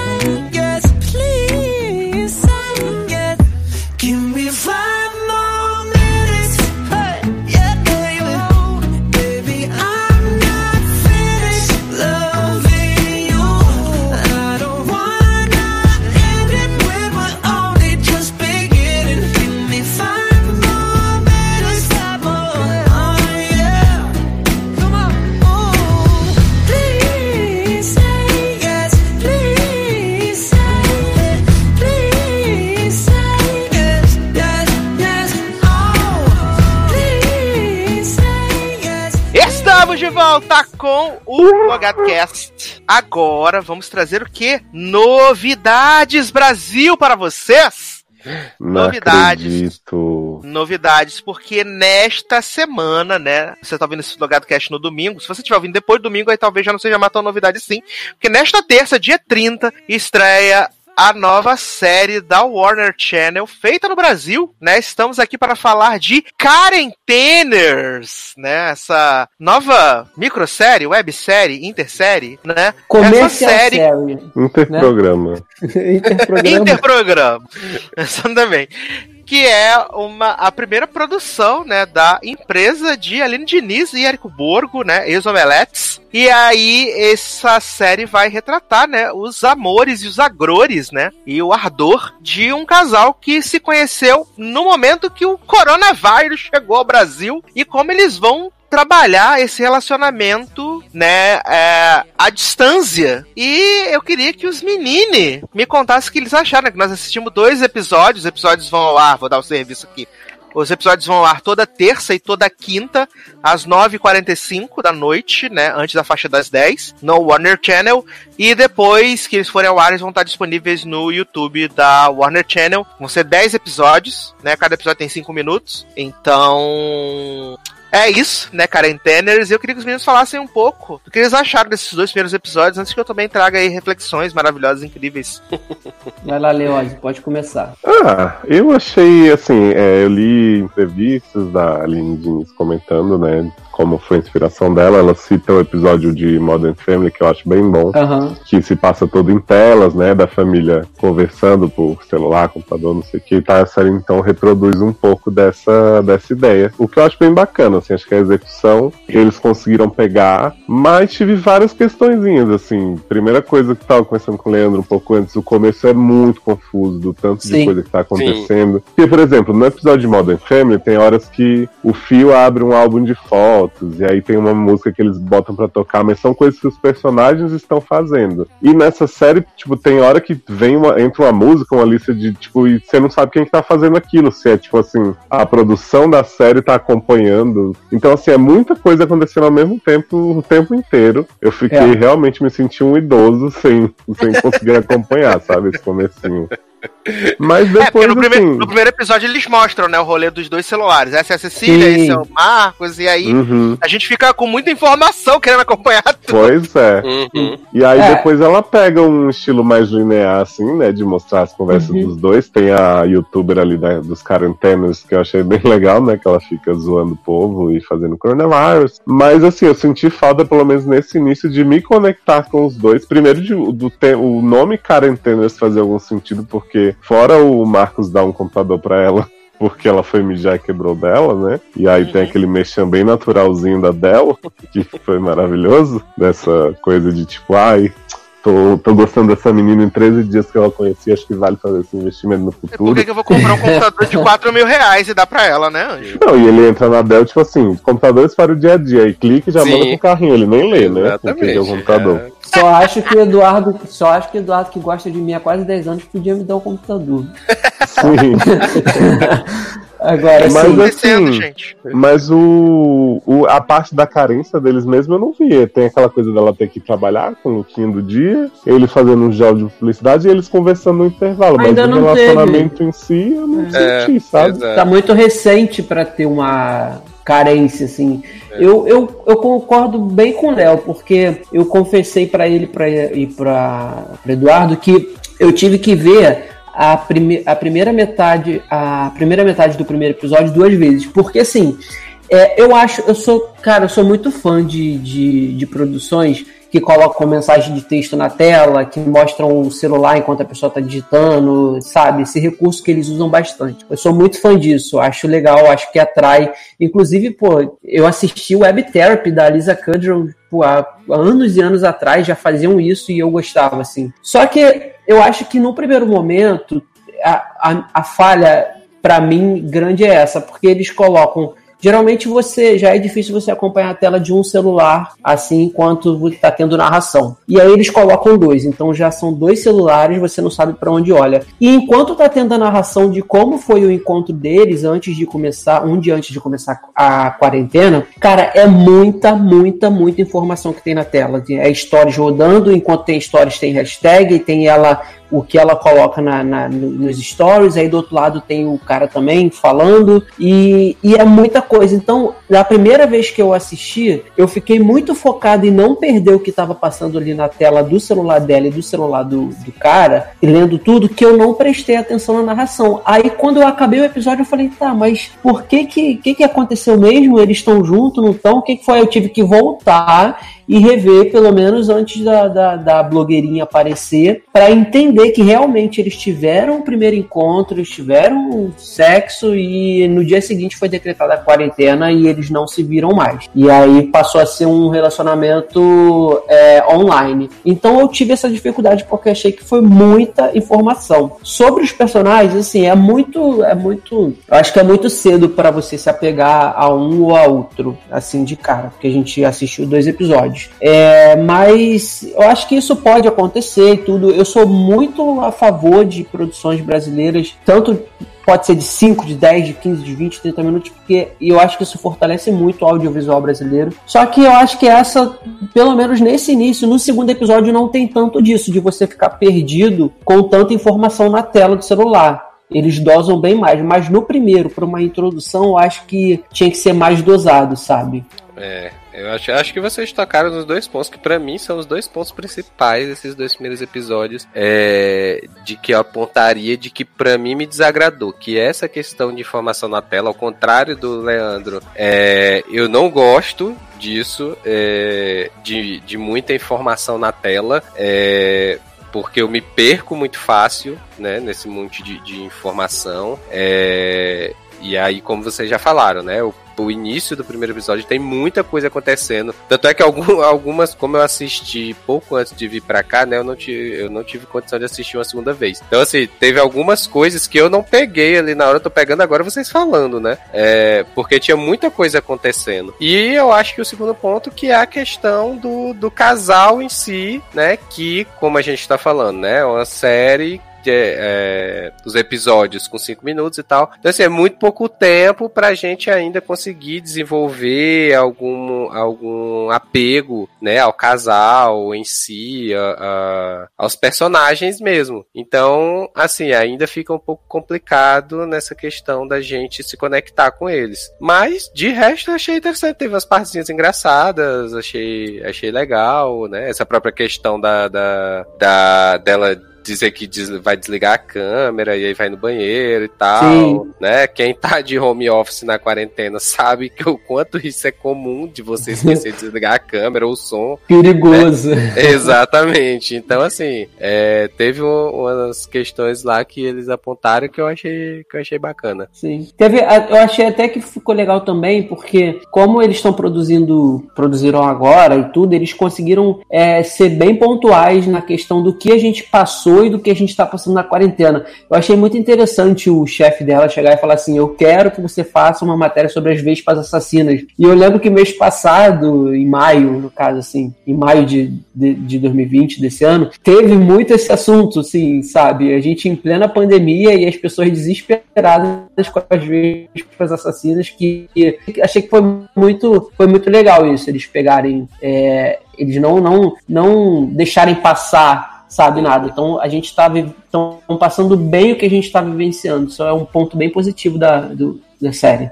Exatamente. Então tá aí, né? O que achamos desses dois primeiros episódios de Quarenteners. Eu sei que o Leandro vai assistir os outros oito, assim que estiverem disponíveis. E aí ele vai contar pra vocês como é que termina essa história de amor, né? Incrível. De aventura e de Menino, magia.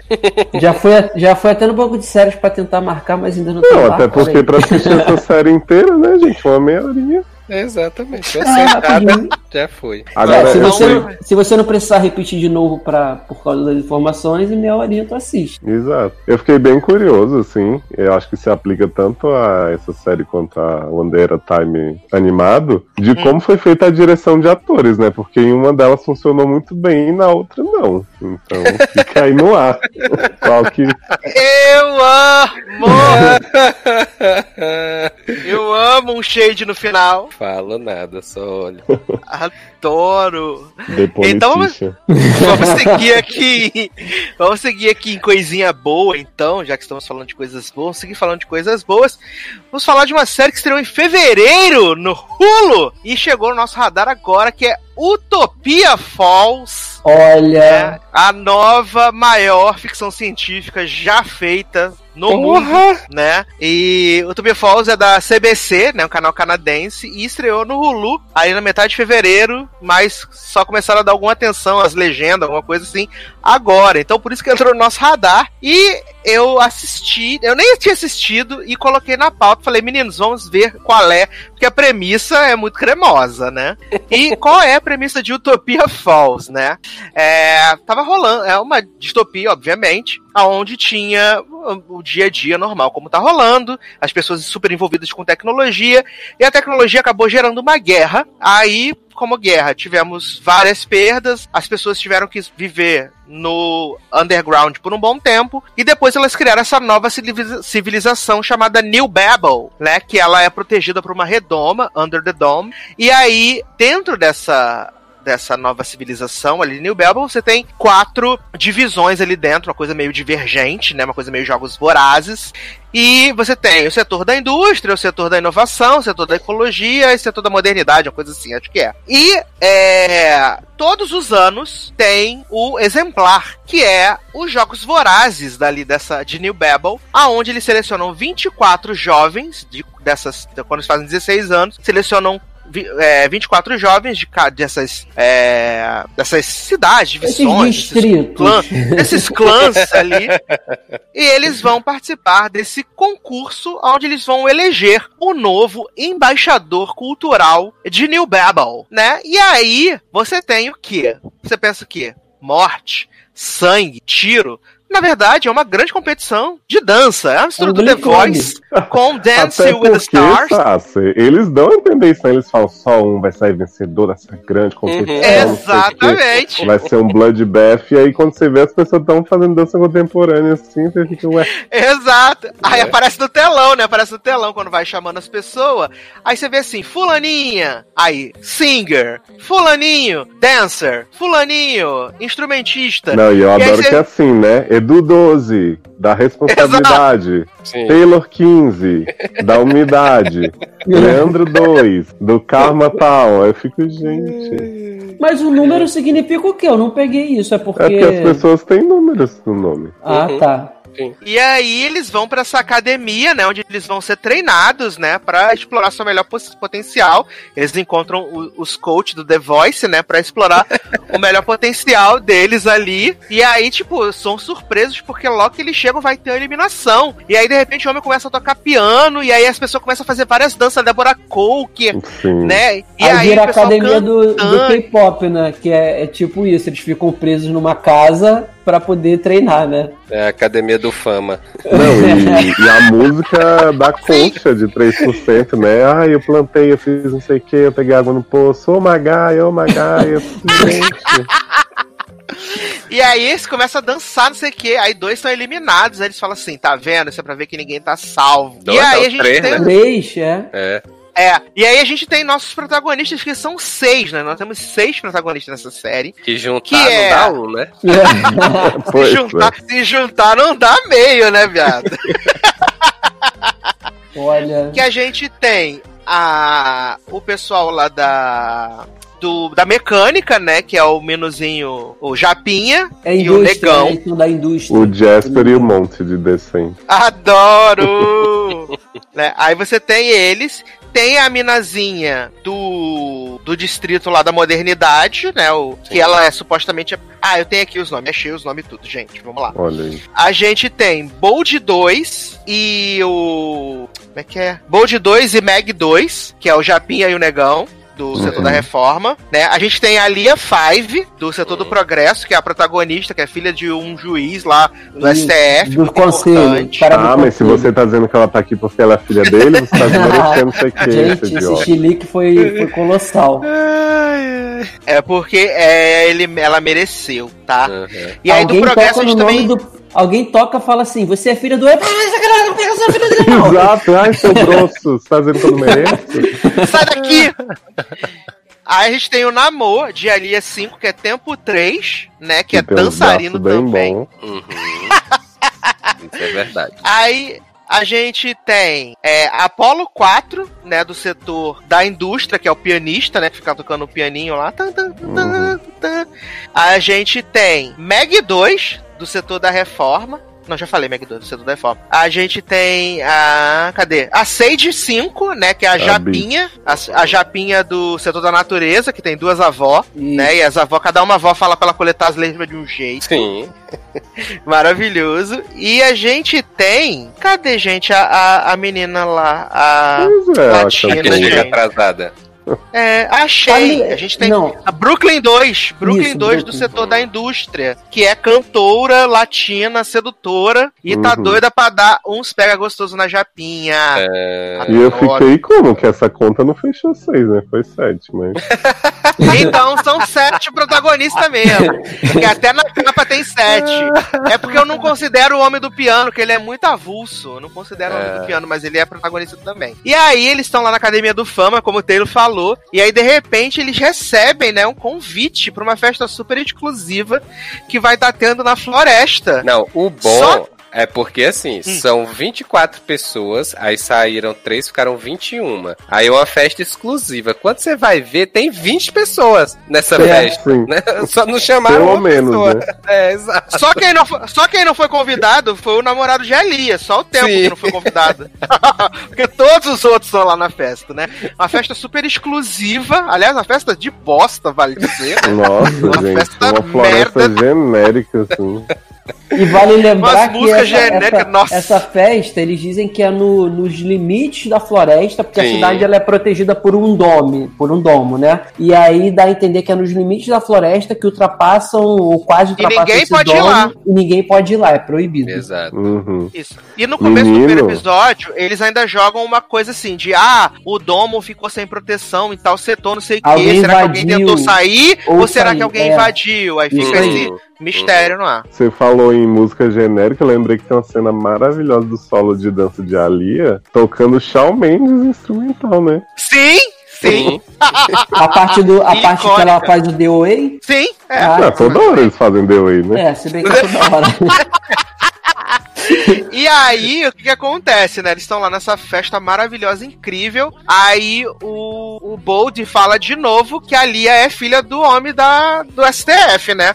Aí ela fica Ele assim, é chega assim, possível. queria, queria pedir desculpa se, se você se sentiu ofendida, né? Mas sua vez agora de falar. E ela. Aí ele, Como então, você deu um assim? piti comigo, né? Ela, mas você acabou É, de falar que nada. mereceu o piti.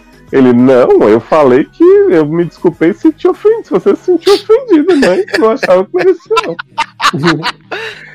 Aí eles decidem ir embora da festa, né? Eles decidem ir embora da festa. E aí, de repente, eles estão indo embora da festa. Aí ela fala: Você vai, eu vou embora. Aí ele fala: Não, eu vou embora, eu vou embora, eu vou embora. Fica nessa putaria os dois lá discutindo. Que eles vão se pegar em algum momento, obviamente. Com certeza. E aí, de repente, eles olham que na floresta tem uma porta de um bunker de Lost. Gente, Dharma. como é que pode? Cretíssima, Como é né? que pode? U- Uma série que mistura Glee, Jogos Vorazes, Academia de K-Pop, Academia de Fama, DOA e no final ainda tem Lost, cara.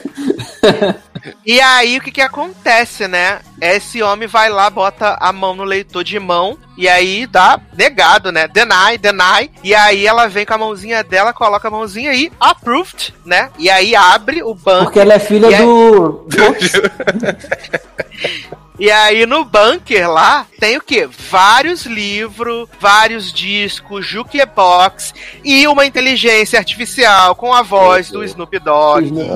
É, Eu ia falar, Taylor, essa, esse bunker não parece aquela atração da Disney do Aerosmith? Que é um monte de pôster, de troféu, olha. E aí eles Oh, entram my lá e aí eles descobrem o quê?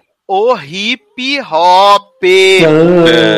Ah, que é o primeiro gênero musical que eles vão ouvir, e aí eles ficam ouvindo vários hip hop, vários rap, e vale dizer que cada nome de episódio de Utopia Falls é uma música de rap ou hip hop. Ah, né? é? Cada- Qual o nome é. do primeiro? Só, vai ser, só vai ser esses dois ritmos? Eu acho que vai ser bem mais focado nisso, né? Mas, gente, O primeiro é da qual? segunda ia temporada se chama Dogão é Mal.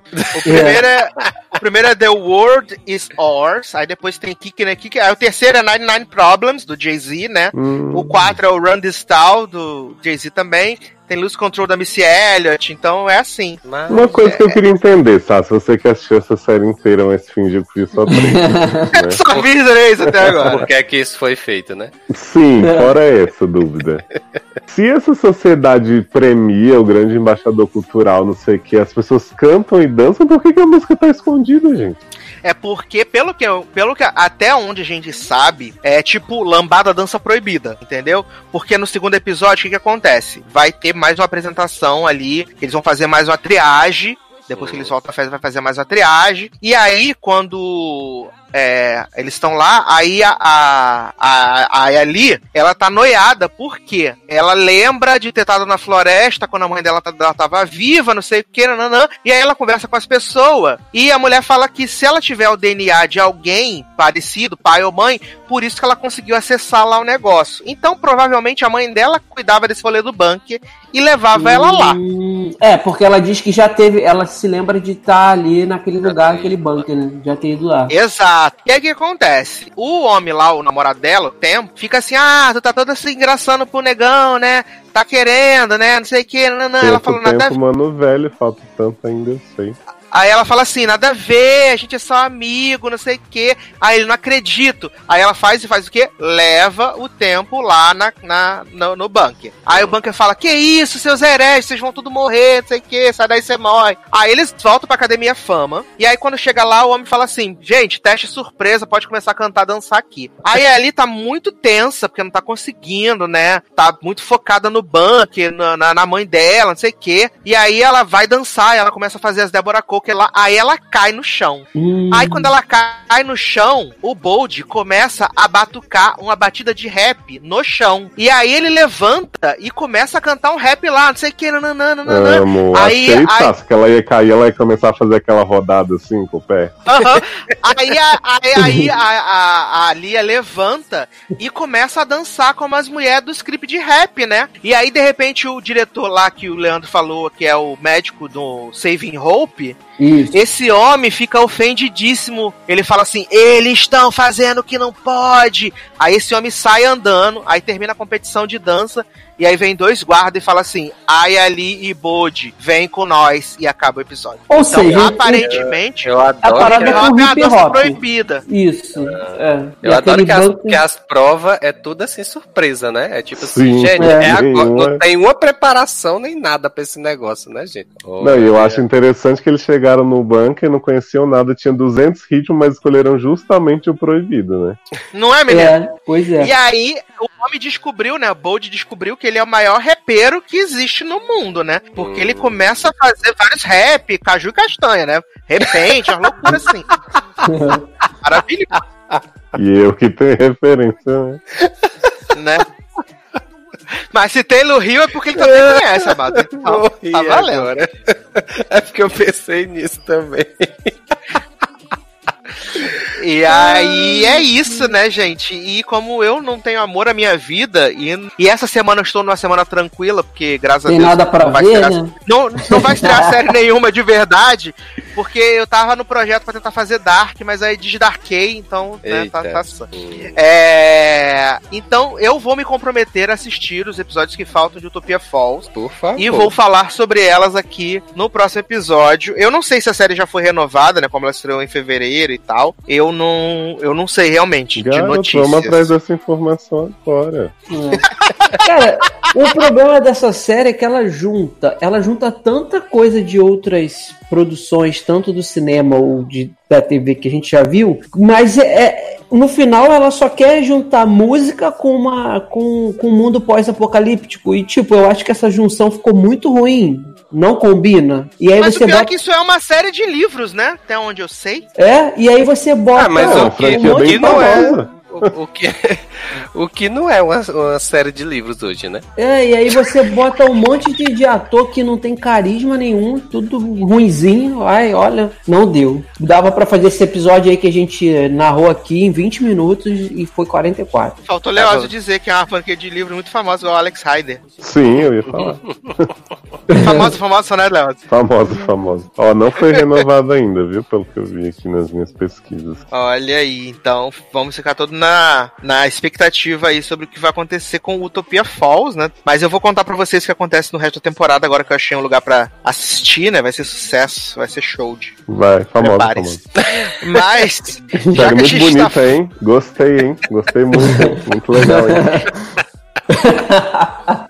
Muito já bom, que hein? a gente já que a gente tá falando de dança, né, de coisas proibidas de dança e de loucura, vamos falar do novo filme da Netflix aí, né, que estreou nessa última semana, Feel the Beat, protagonizado Ah, que pela minha Se ela dança, eu danço. Não, isso é só quando a Naya estrear a próxima temporada, tá? No seu novo canal. É o filme estrelado por minha filha de Março Zanon, Sofia Carson, né? Grande, grande exponente aí da franquia Descendentes. Maravilhosa. Essa menina é um cristal, gente. Amo Sofia. Gente, essa, Apesar essa de achar que menina... ela tá um pouco. Achar que ela tá um Fala. pouco magra nesse filme, me deu um nervosinho, assim, tá muito magrinha, gente. Essa Você menina botar um enrola o bigode o tempo inteiro nesse filme. Você para de Respeita fazer a Sofia. pessoas. Mas eu acho Sofia maravilhosa, gente. Perfeita, nunca errou jamais. E qual é a trama desse filme, né? Sofia é uma dançarina de, de- famosa, né? A dançarina famosa. Famosa não, quer ser famosa. É uma Famosa, aspirante. famosa. Gostei, hein? Gostei, legal, hein? Ela é uma, ela é uma aspirante a, a, a dançarina na Broadway, né? E ela tá, tipo, fazendo aquele tradicional de muitos filmes, né? Tentando, correndo atrás de papéis e não consegue, várias rejeições e tal. E aí, logo na abertura do filme, a gente vê que ela vai ter um teste muito importante pra um musical incrível, gigante na Broadway. E aí, ela tá saindo de casa, começa a chover, e ela tá, tipo, em cima do horário e tal. E aí tem ela de um lado, uma velhinha do outro e um táxi no meio. E aí, o que que acontece? Ela vem, né, pra cima da velha, tira a velha de cima de dentro do táxi e entra, fala que tá muito ocupada, que precisa fazer um teste. E aí ela chega lá, faz o teste, não sei o que, arrasa, dança muito. E aí, tipo, ela vai pro, pras finalistas pra ser contratada. E aí, a mulher, a diretora de elenco que tá fazendo o teste, ela fala assim: pra gente fechar vocês aqui, vão ser as dançarinas oficial, a gente só precisa de um ok da fulana de tal. E aí, quando a fulana de tal entra, é a velha que ela tirou do táxi. e aí a velha fala assim: Ah, então é você, né, que tem costume de. E essa mulher, ela, ela é a mais né? influente, né, Eduardo? Do lado É, ela é a né? picuda, ela é a picuda, ela é tipo a Miranda Priestley do teatro. Se ela não falar não pra você, você nunca mais vai conseguir papel em lugar nenhum pra sempre. E aí Sofia resolve falar assim, não, pegar na mão dessa mulher, falar não, foi sem querer, não sei o quê. E aí ela joga a mulher de cima do alto do palco. A mulher quebra a bacia, quebra o braço. E aí o que acontece? Sofia é exilada para sua terra natal, que é no cu dos Estados Unidos, como sempre, né? Sempre é isso. Ela é exilada no cu dos Estados, dos Estados Unidos, aonde ela é considerada uma grande estrela, porque ela foi correr atrás do seu sonho na Broadway. E aí, ela acaba se envolvendo com a escola de dança dessa cidade, que é que é dirigida, né, pela Dona Lee Champlin, de Crazy Ex-Girlfriend, maravilhosa. Ah, essa menina, É, no essa papel de- personagem é ótima nesse filme. É- Ela é maravilhosa na vida, Dona Lin, gente. Quem assistiu Crazy Ex sabe que ela é perfeita demais, sabe? Ela é muito boa, a, a, a saudosa Paula, né? E ela é dona desse estúdio de dança. E ela fala assim: gente, Sofia é brilhante, maravilhosa, uma dançarina que a gente conhece. Vamos trazer ela aqui pra ela dar uma palestra motivacional pras alunas, né? Que são todas criancinhas, minúsculas, assim, de tipo 6 a, sei lá, 13 anos no máximo. E aí Sofia tá olhando no, no celular, cagando pras crianças e tudo dela é: não, você não vai conseguir. Você é gorda. Você não pertence a esse ambiente. E, tipo, são umas paradas que destrói a autoestima das crianças. Aí tem a minazinha que ela é surda, gente, é uma, uma- uma coisa assim horrível. E aí, obviamente, né, conforme o filme vai. E aí, a, a, a, a, Paula, né, vou falar que ela é Paula por causa de Crazy X. A Paula fala assim: Nossa, o nosso sonho era participar desse concurso aqui. Aí ela mostra o concurso, que o nome do concurso é Dance, Dance, Dance, Dance, né? Que quem vai julgar esse concurso é a única pessoa em Nova York, na Broadway, que pode dar um papel para as pessoas além da tiazinha que Sofia machucou. E aí Sofia aceita treinar as crianças. Só que as crianças são horríveis. Elas São são muito ruins, ruins. tadinhos. São muito ruins. Elas são muito ruins. E a Sofia maltrata essas crianças num nível. A filha da Paula, que é uma japinha, a coisa mais fofa desse mundo. Ai, Ela é muito linda. fofa. Linda. A japinha respira errado, Sofia fala: paga 20 pra mim. 20 Bota flexões. a bichinha pra fazer flexão. Ela passa o filme hora, inteiro fazendo flexão. E é maravilhoso porque as flexões ajudam ela a ficar com o braço forte, né? Pra, Sim, pra, pro sim. final do filme, né? porque tem ah, uma das meninas, né? A, a menina que é, que é surda, ela tem um irmãozinho que o pai dela é o treinador da cidade. E aí ele de- todo dia deixa o menino lá. E aí quando eu assisti o filme, que eu vi o menino olhando as meninas fazer os ensaios e tal, eu falei, esse menino vai aprender a Gente, dançar esse- só de olhar. Esse menino maravilhoso, falei, cara, porque ele chega quando você menos espera e dá um show, né? Não, as crianças do, do filme são selecionadas de uma forma muito boa, porque as crianças são muito carismáticas, são, são muito carismáticas. Você torce por elas. E assim, é maravilhoso porque eles vão pro, pro concurso de dança, né? Pras sectionals. E assim, eles não ensaiaram nada, né? E aí, é. Vem as crianças né, dos, outros, dos outros estúdios de dança. E aí tem uma que é umas danças super sensual. As meninas, as Sim. criancinhas tudo minúscula batendo na bunda, rebolando, mostrando o peito, as mulheres horrorizadas assim. Aí a mulher. Nossa, quem ensina as crianças a fazer isso? Aí tem a mãe na plateia, é isso aí! Sei que, é tipo, a, a, a, a, a, a, a- aquela menina do, do Meninas Malvadas, Leózio, a mãe, que era, que é aquela comediante amiga da Tina Fey, que ficava sensualizando, achando o máximo no Jingle Bell Rocks. Uhum. Que ela fica lá, que ela- a mãe da Regina George, né? A mãe da Regina George. Que ela fica incentivando e tal. Da Regina George? É, acho que era a mãe da Regina George. E aí, a- elas vão lá participar. E aí, o primeiro número das crianças do, do time de Sofia é tudo atabalhoado, as crianças caindo no chão, não sabe pra onde vão. Os negócios são as dancinhas com a mão. Nossa, horrível. Aí Sofia fala: É, mas nós vamos arrasar no na dança do professor. E aí a dança do professor, ela bota Confidence da Demi Lovato, ela tá com um vestidão, um, um body, assim, com um zombrão gigante. E aí a dança é ela dançando sozinha, Ela as crianças deitadas no chão, crianças. ela pisa nas crianças, as crianças deusando ela assim como ela é maravilhosa. E aí só tem quatro equipes concorrendo, elas ficam em quarto lugar. E aí, como a cidade, né? A cidade achou aquilo incrível. Eles colocam a faixa no meio da cidade, assim. Parabéns, escola da tia Paula, pelo quarto lugar no, no concurso de dança, não sei o quê. E aí, tipo, Sofia putíssima, né? Porque só entram E aí, três, né? elas- pra, pra Só entram três. E aí, aí elas recebem a ligação de que um dos grupos foi desclassificado, que tinha uma criança mais velha concorrendo. E aí elas vão voltar, né, pro, pro, pro concurso. E a partir daí é aquele clichê, né, de que ela vai desenvolvendo afeição pelas crianças, né? E ao mesmo tempo que o grupo vai crescendo ali dentro das suas, das suas deficiências, o grupo vai se entendendo, se encontrando e ficando feliz e tal. E é muito clichêzão, assim, o filme, Sim. né? Ela se redescobre como que ela quer realmente dançar, que aquela é a paixão dela e tal. E chega um momento que eles vão lá pras finais, né, do concurso do Dance Dance Dance Brasil, e o homem que a Sofia tá lá, vê, tipo, ela fazer uma apresentação super emocionante, super linda, né, com as crianças, totalmente diferente do que acontece no, primeiro- no primeiro filme, no primeira apresentação, né, que as crianças deusando ela, jogada no chão. Aqui não, mostra, tipo, como ela cresceu e toda a integração que ela tem com o time e tal. E aí ela ganha o papel na Broadway desse cara, só que pra ela ficar na Broadway, ela precisa abandonar as crianças, tipo, na final. Uhum. E aí, tipo, é claro que tem aquele momento da redenção, que ela fala, não, não posso ir e tal. E aí ela é humilhada pelas crianças quando ela volta. Ela fala, ah, é, então quer dizer que agora você largou a gente pro papel da Broadway? Quando você vai largar a gente na próxima vez, vai ser pra quê? E aí ela fala assim: não, porque eu desisto de tudo, não sei o que. As crianças, ué, por que você tá se lamentando? Cadê a Sofia que a gente ama? Cadê a Sofia raiz que dá bronca na gente, que esculacha a gente? Aí a Sofia começa a esculachar as crianças, as crianças vão lá, dançam pra caramba, não sei o que e tal. E assim, é, e no final a Sofia consegue o papel na Brother, sucesso, é isso aí, né?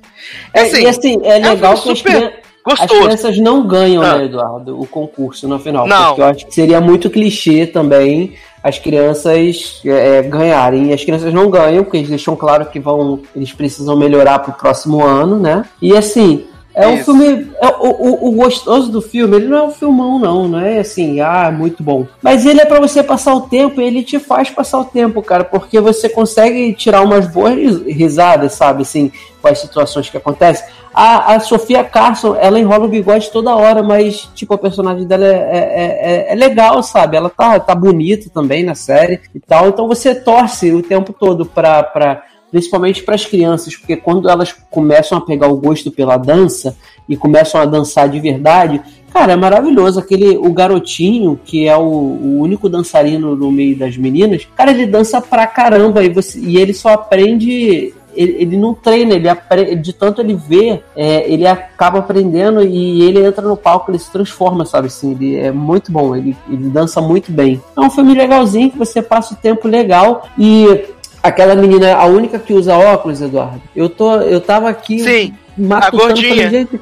essa menina, eu já vi essa menina em algum filme que eu gostei também. Aí eu fui olhar aqui no IMDB, ela fez aquele filme gostosinho que a gente curtiu também da Viola Davis, da aquela Tropa Zero. Troop Lembra? Zero. Isso. Uhum. Ela fez esse filme também. Aí eu, pô, agora eu lembrei de onde eu, eu, eu lembro dessa menina. Então, assim, é um filme bem, bem legalzinho. As crianças são muito fofinhas, cara. Muito fofinhas. Vale a pena assistir pra passar o seu tempo. Não, esse filme é maravilhoso, maravilhoso. Se Zanon tivesse aqui, também ia falar que esse filme é perfeito, sem falhas. Nunca errou jamais na vida nesse filme. Ele Gostei, é muito, hein? muito fofinho. Legal, hein? Muito bonito. Famoso, né? Famoso, famoso. Famoso, famoso. Ai, ai. Então, pra gente passar para o último bloco desse podcast, eu vou tocar o quê? Uma belíssima canção do meu amado, meu querido, idolatrado, salve, salve, Ben Platt. Né, vou tocar Share Your Address, né, a versão ao vivo desse hino maravilhoso, motivacional, dançante, incrível, e a gente já volta. Faltou falar o quê? Ben Platt come meu bunda. Só faltou.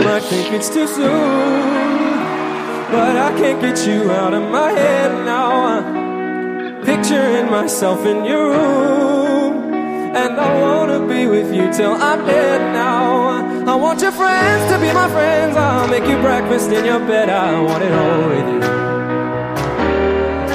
And if I'm coming on too strong, it's cause I've waited far too long for someone just like you. I wanna key to your house. I wanna pick up your clothes. I wanna clean up your mess. Hey, I wanna know where you hide things. Wanna be in your photos. Wanna share your address. I know, I know it's too, too, too fast, but this could last. I wanna share your address. I know, I know it. It feels like love. So let's up. I wanna share your. I just wanna stare at your face and spend quality time with your mother. We can overdrink at your favorite place, then we can waste the whole next day to recover. I wanna watch you while you sleep. I know I might sound like a creep, but I can't help myself.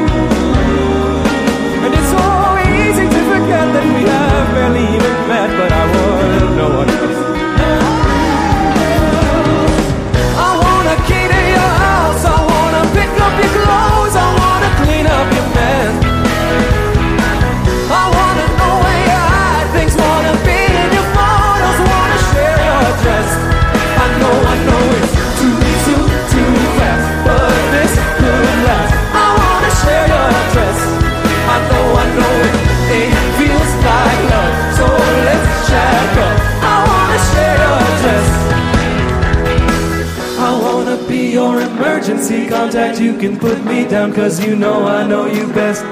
I I know you best. It doesn't Estamos de volta com o último bloco deste Logado Cast, né? Para agora sim aí, depois de Ben Platt. Lembrando, assista o especial de Ben Platt na Netflix, sucesso, ícone maravilhoso, hit. É, e também vem aí Hamilton, dia 3 de julho. Não tem no Brasil, mas nós vamos assistir. Sucesso. Beijo, Disney Plus. É... Vamos falar então da segunda temporada de The Politician, né? Essa série de titi aí, muito controversa, muito criticada nas internet. É... Muita gente ama, muita gente odeia. Acho que é uma série que não tem meio termo. Ou você gosta de Politician, ou você não gosta de Politician. E assim, eu estou pendendo do lado das pessoas que gostam de Politician, né? Eu gosto de também. Politician. Que É. surpresa, achei que você tivesse visto a primeira toda achando ruim. Não. É, é, eu acho que é, ela é uma série problemática, fato. Ela é uma série problemática, não posso fechar meus olhos pra isso. Ela é uma série problemática, mas eu continuo gostando. Eu gosto da temática, eu gosto de rolê de política, eu gosto dos personagens, eu gosto da forma excêntrica com que o Ryan Murphy trata esse universo, porque é excêntrico extreme, assim. É, acho que a segunda temporada acaba sendo, de grande forma, um Ctrl-C, Ctrl-V da primeira, né? Você não tem muitas mudanças, assim. A série não começou mesmo agora? Tipo, Ela promessa- começou, jovem. Ela começou, porque no- na primeira temporada a gente tem muito da questão do Peyton tentando concorrer, pensando se vai, não sei o que, o rolê do menino lá de Hollywood que se mata, e tereréu, e parará, não sei o que, e ele tentando achar o vice.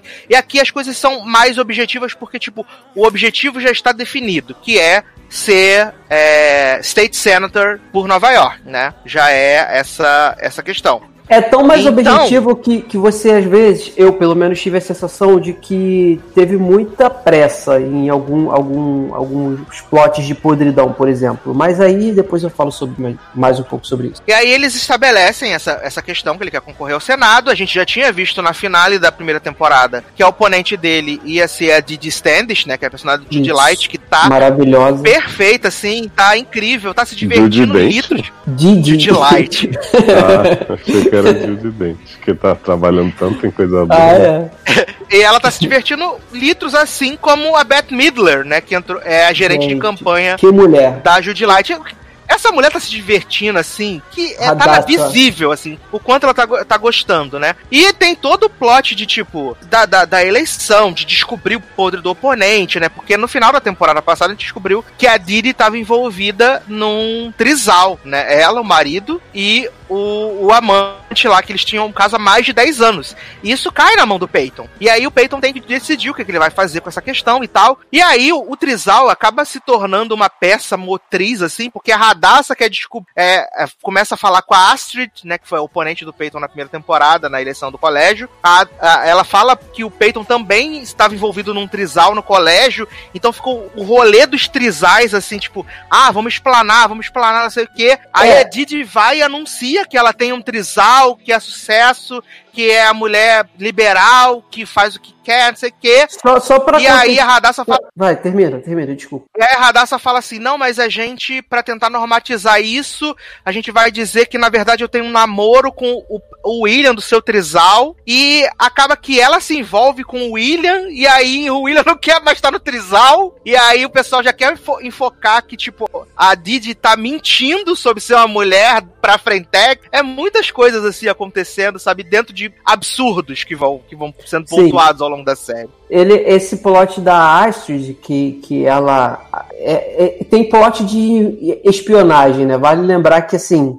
Vale dizer que a. Logo no primeiro episódio, se eu não me engano, ela. A Radassa, ela já. Ela pega a Astrid pra ficar de espiã dela. Então a Astrid fica passando o- os, tudo que acontece lá no, com o Peyton pra, pra Radassa, pra, pra outra. Pra outra candidata, e, a gente, e também tem um menino que vem e que passa a ser o, o espião do Peyton pro, é, lá no escritório da, da Didi. Só que, tipo, o, o Peyton nessa, nessa, nessa temporada, eu não sei o que, que acontece com ele, que ele, ele vira o candidato honesto, né? Porque ele não quer usar, ele tem os podres na mão e ele não quer usar nada. Tanto que, na é, verdade. hone- honesto até, até a página 2, né? Porque Isso. Eu acho que isso fica muito claro naquele, naquele discurso que a, que a Gwyneth Paltrow tem com ele já no episódio 5 ou 6, né? Que que é ela o fala sobre a ques- que ela fala sobre a questão dele ser ah, uma pessoa que tinha medo de fazer as coisas erradas por achar que seria pego, mas quando ele percebe que ele não vai ser pego, ele comemora o fato de não ter sido pego. Então, mas É, a primeira parte da temporada toda ele não pensa assim, não. Ele tem. Ele tem. Tanto que ele tem a, a- informação Ele do fica Trizal. tentando se convencer, né? Ele fica tentando se convencer de que ele é uma boa pessoa. Ele tem a assim informação como ele do faz isso na Trizal, primeira que ele temporada. E quem solta acaba Sim, sendo assim- a própria Didi, né? É, não, e ele faz isso, a questão de tentar ser uma pessoa, ele fica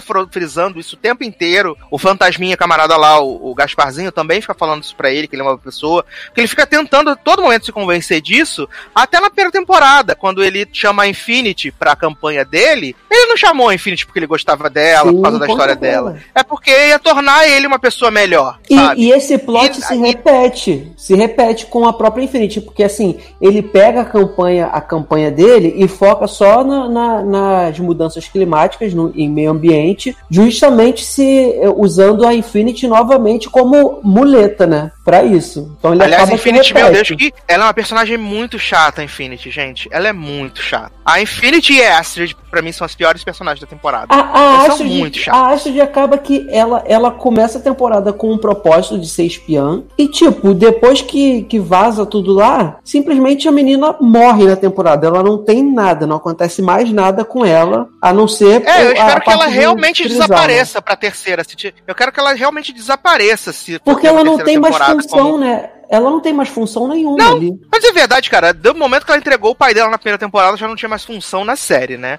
Só É. que aí, como eles re- reagruparam a questão de todo mundo largar suas coisas pra ajudar o Peyton a ser senador, show, né? Mas aí ela, tipo, ela já perde a função ali no primeiro, porque ela vai falando, falando, Isso. falando, ninguém ouve ela. E aí ela passa pro lado da. da. da Radassa e da Didi. Só que acaba que a McAfee é muito mais útil pra esse plot da espionagem Com do que a própria certeza. Astrid. Com certeza. Entendeu? Inclusive, eu achei muito inteligente da forma como eles fizeram com a McAfee, sabe? Porque eu fiquei convencido de que ela tinha sido demitida Eu mesmo. acreditei que ela tava saindo. Eu é. também.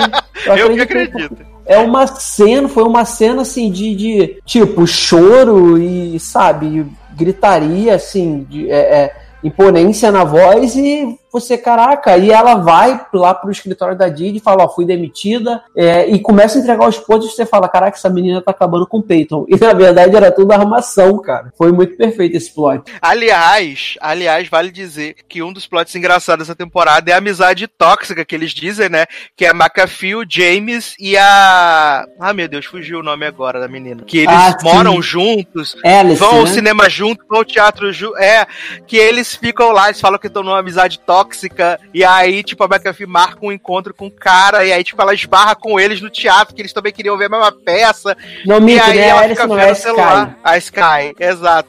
E aí, a Alice é a noiva do peito. A Alice é a noiva Isso, do isso, peito. A é. noiva sem alma. É. E aí, ela, ela, ela transa com o cara enquanto fala no telefone, para de transar pra ver, reclamar deles na janela. Assim, é maravilhoso esse plot da amizade. E também o. e ta- ah, O plot, e- e- seguindo nessa parte engraçada, o plot que ele, ele a, a, a Infinity chega pra ele e fala assim, cara, não adianta você ficar se pendurando no meu, no meu cartaz de, eu ia falar isso agora.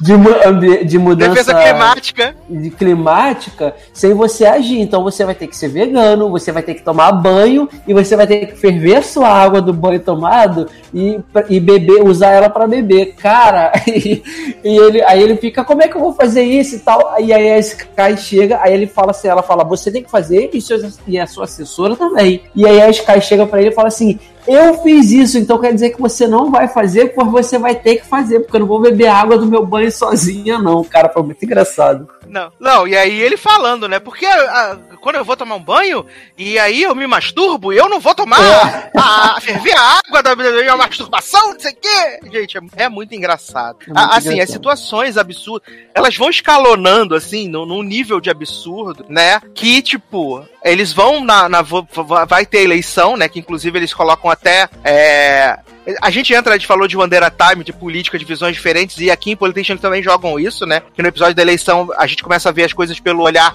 de uma mãe e de uma filha que são de lados opostos. Uma defende as bandeiras da Didi, a outra defende as bandeiras do Peyton. E ao longo do episódio elas vão vendo que, tipo, aquilo que elas idealizam dos candidatos deles não é a realidade. Não Uhum. condiz 100% com a realidade. Eles têm coisas que, que falam com eles, mas, tipo, eles estão pensando no ganho deles, estão pensando no ganho pessoal deles, na verdade. Sim, exatamente. Né? E, e- e é um absurdo, né? Porque a, a, eleição, eles vão lá na votação, e aí descobre que a eleição foi ganha pela Didi por apenas 23 votos. E aí lá no Nova York, se você tem uma margem de menos de 25 votos, é considerado um empate, eles fazem recontagem manual. E aí a decisão da eleição é no cara ou coroa ou em algum jogo escolhido pelos candidatos. E aí eles decidem bom. escolher Jockey Pô pra ele decidir a eleição. E aí tem todo um episódio que é uma preparação de como jogar Jockey Pô. Eles vão na prisão atrás do namorado da Infinity, que ele vai ensinar A a, como ganhar sempre no É. Jockey Pô. Puta Você sabe como é que traduz no Brasil, né? Essa decisão é no pico, pico, picolé. É, Adoro! não. Pico, pico, picolé.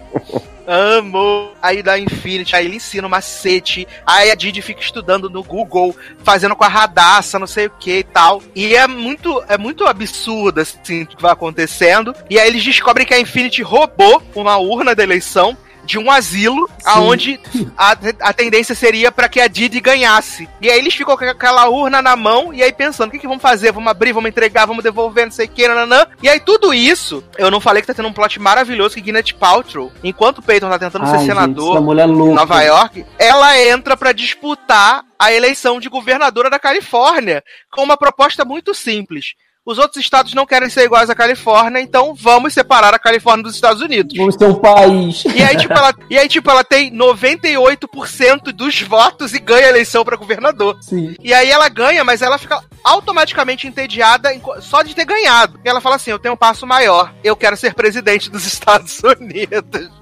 E eu confesso, Léo, que eu achei Hum. que aquela cena que ela fala com a Didi no, por FaceTime, Ah, eu achei que tivesse sido gravado durante a pandemia. eu Mas como tem, todo um, um- como tem todo um epílogo depois, e aí eu Uhum. fiquei, não, foi gravado realmente no tempo normal. É, eu também, enquanto, enquanto tava acontecendo, eu pensei nisso também. Eu falei, pô, será que isso foi gravado depois, na pandemia e tal?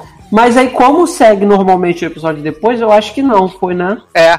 E aí, o que, que acontece? É, vai ter o dia do Joaquim Pô que vai decidir a eleição. E aí a, a Didi e a Radassa vão no bar pra, pra abstrair. E tá o quê? Peytonzinho lá no piano cantando o quê? As músicas de Ben Platt. Que as músicas que ele tá cantando no episódio são as músicas é? de Ben Platt. Legal. É, ele tá cantando as próprias músicas dele, que são maravilhosas, cristais. E aí, é, ele- o Peyton senta com a, com a Didi e com a Radassa, e aí ela começa a perguntar algumas coisas de como ele iria governar, e tipo, ela saca que ele tem um, um bom traquejo pra aquilo ali, e ela, antes da, da do, de Joaquim Pouco, ela sabia que ela ia perder, ela decide abrir mão da eleição, e aí o Peyton, ele é eleito senador, e no dia que ele vai tomar posse, o- os amigos dele confessam pra ele que abriram a urna, e que ele Aham. ganhou a eleição, ganhou na, na urna por 23 votos. Só que, Que se é você primeira pensar que a Didi que ganhou tem, por né? 23...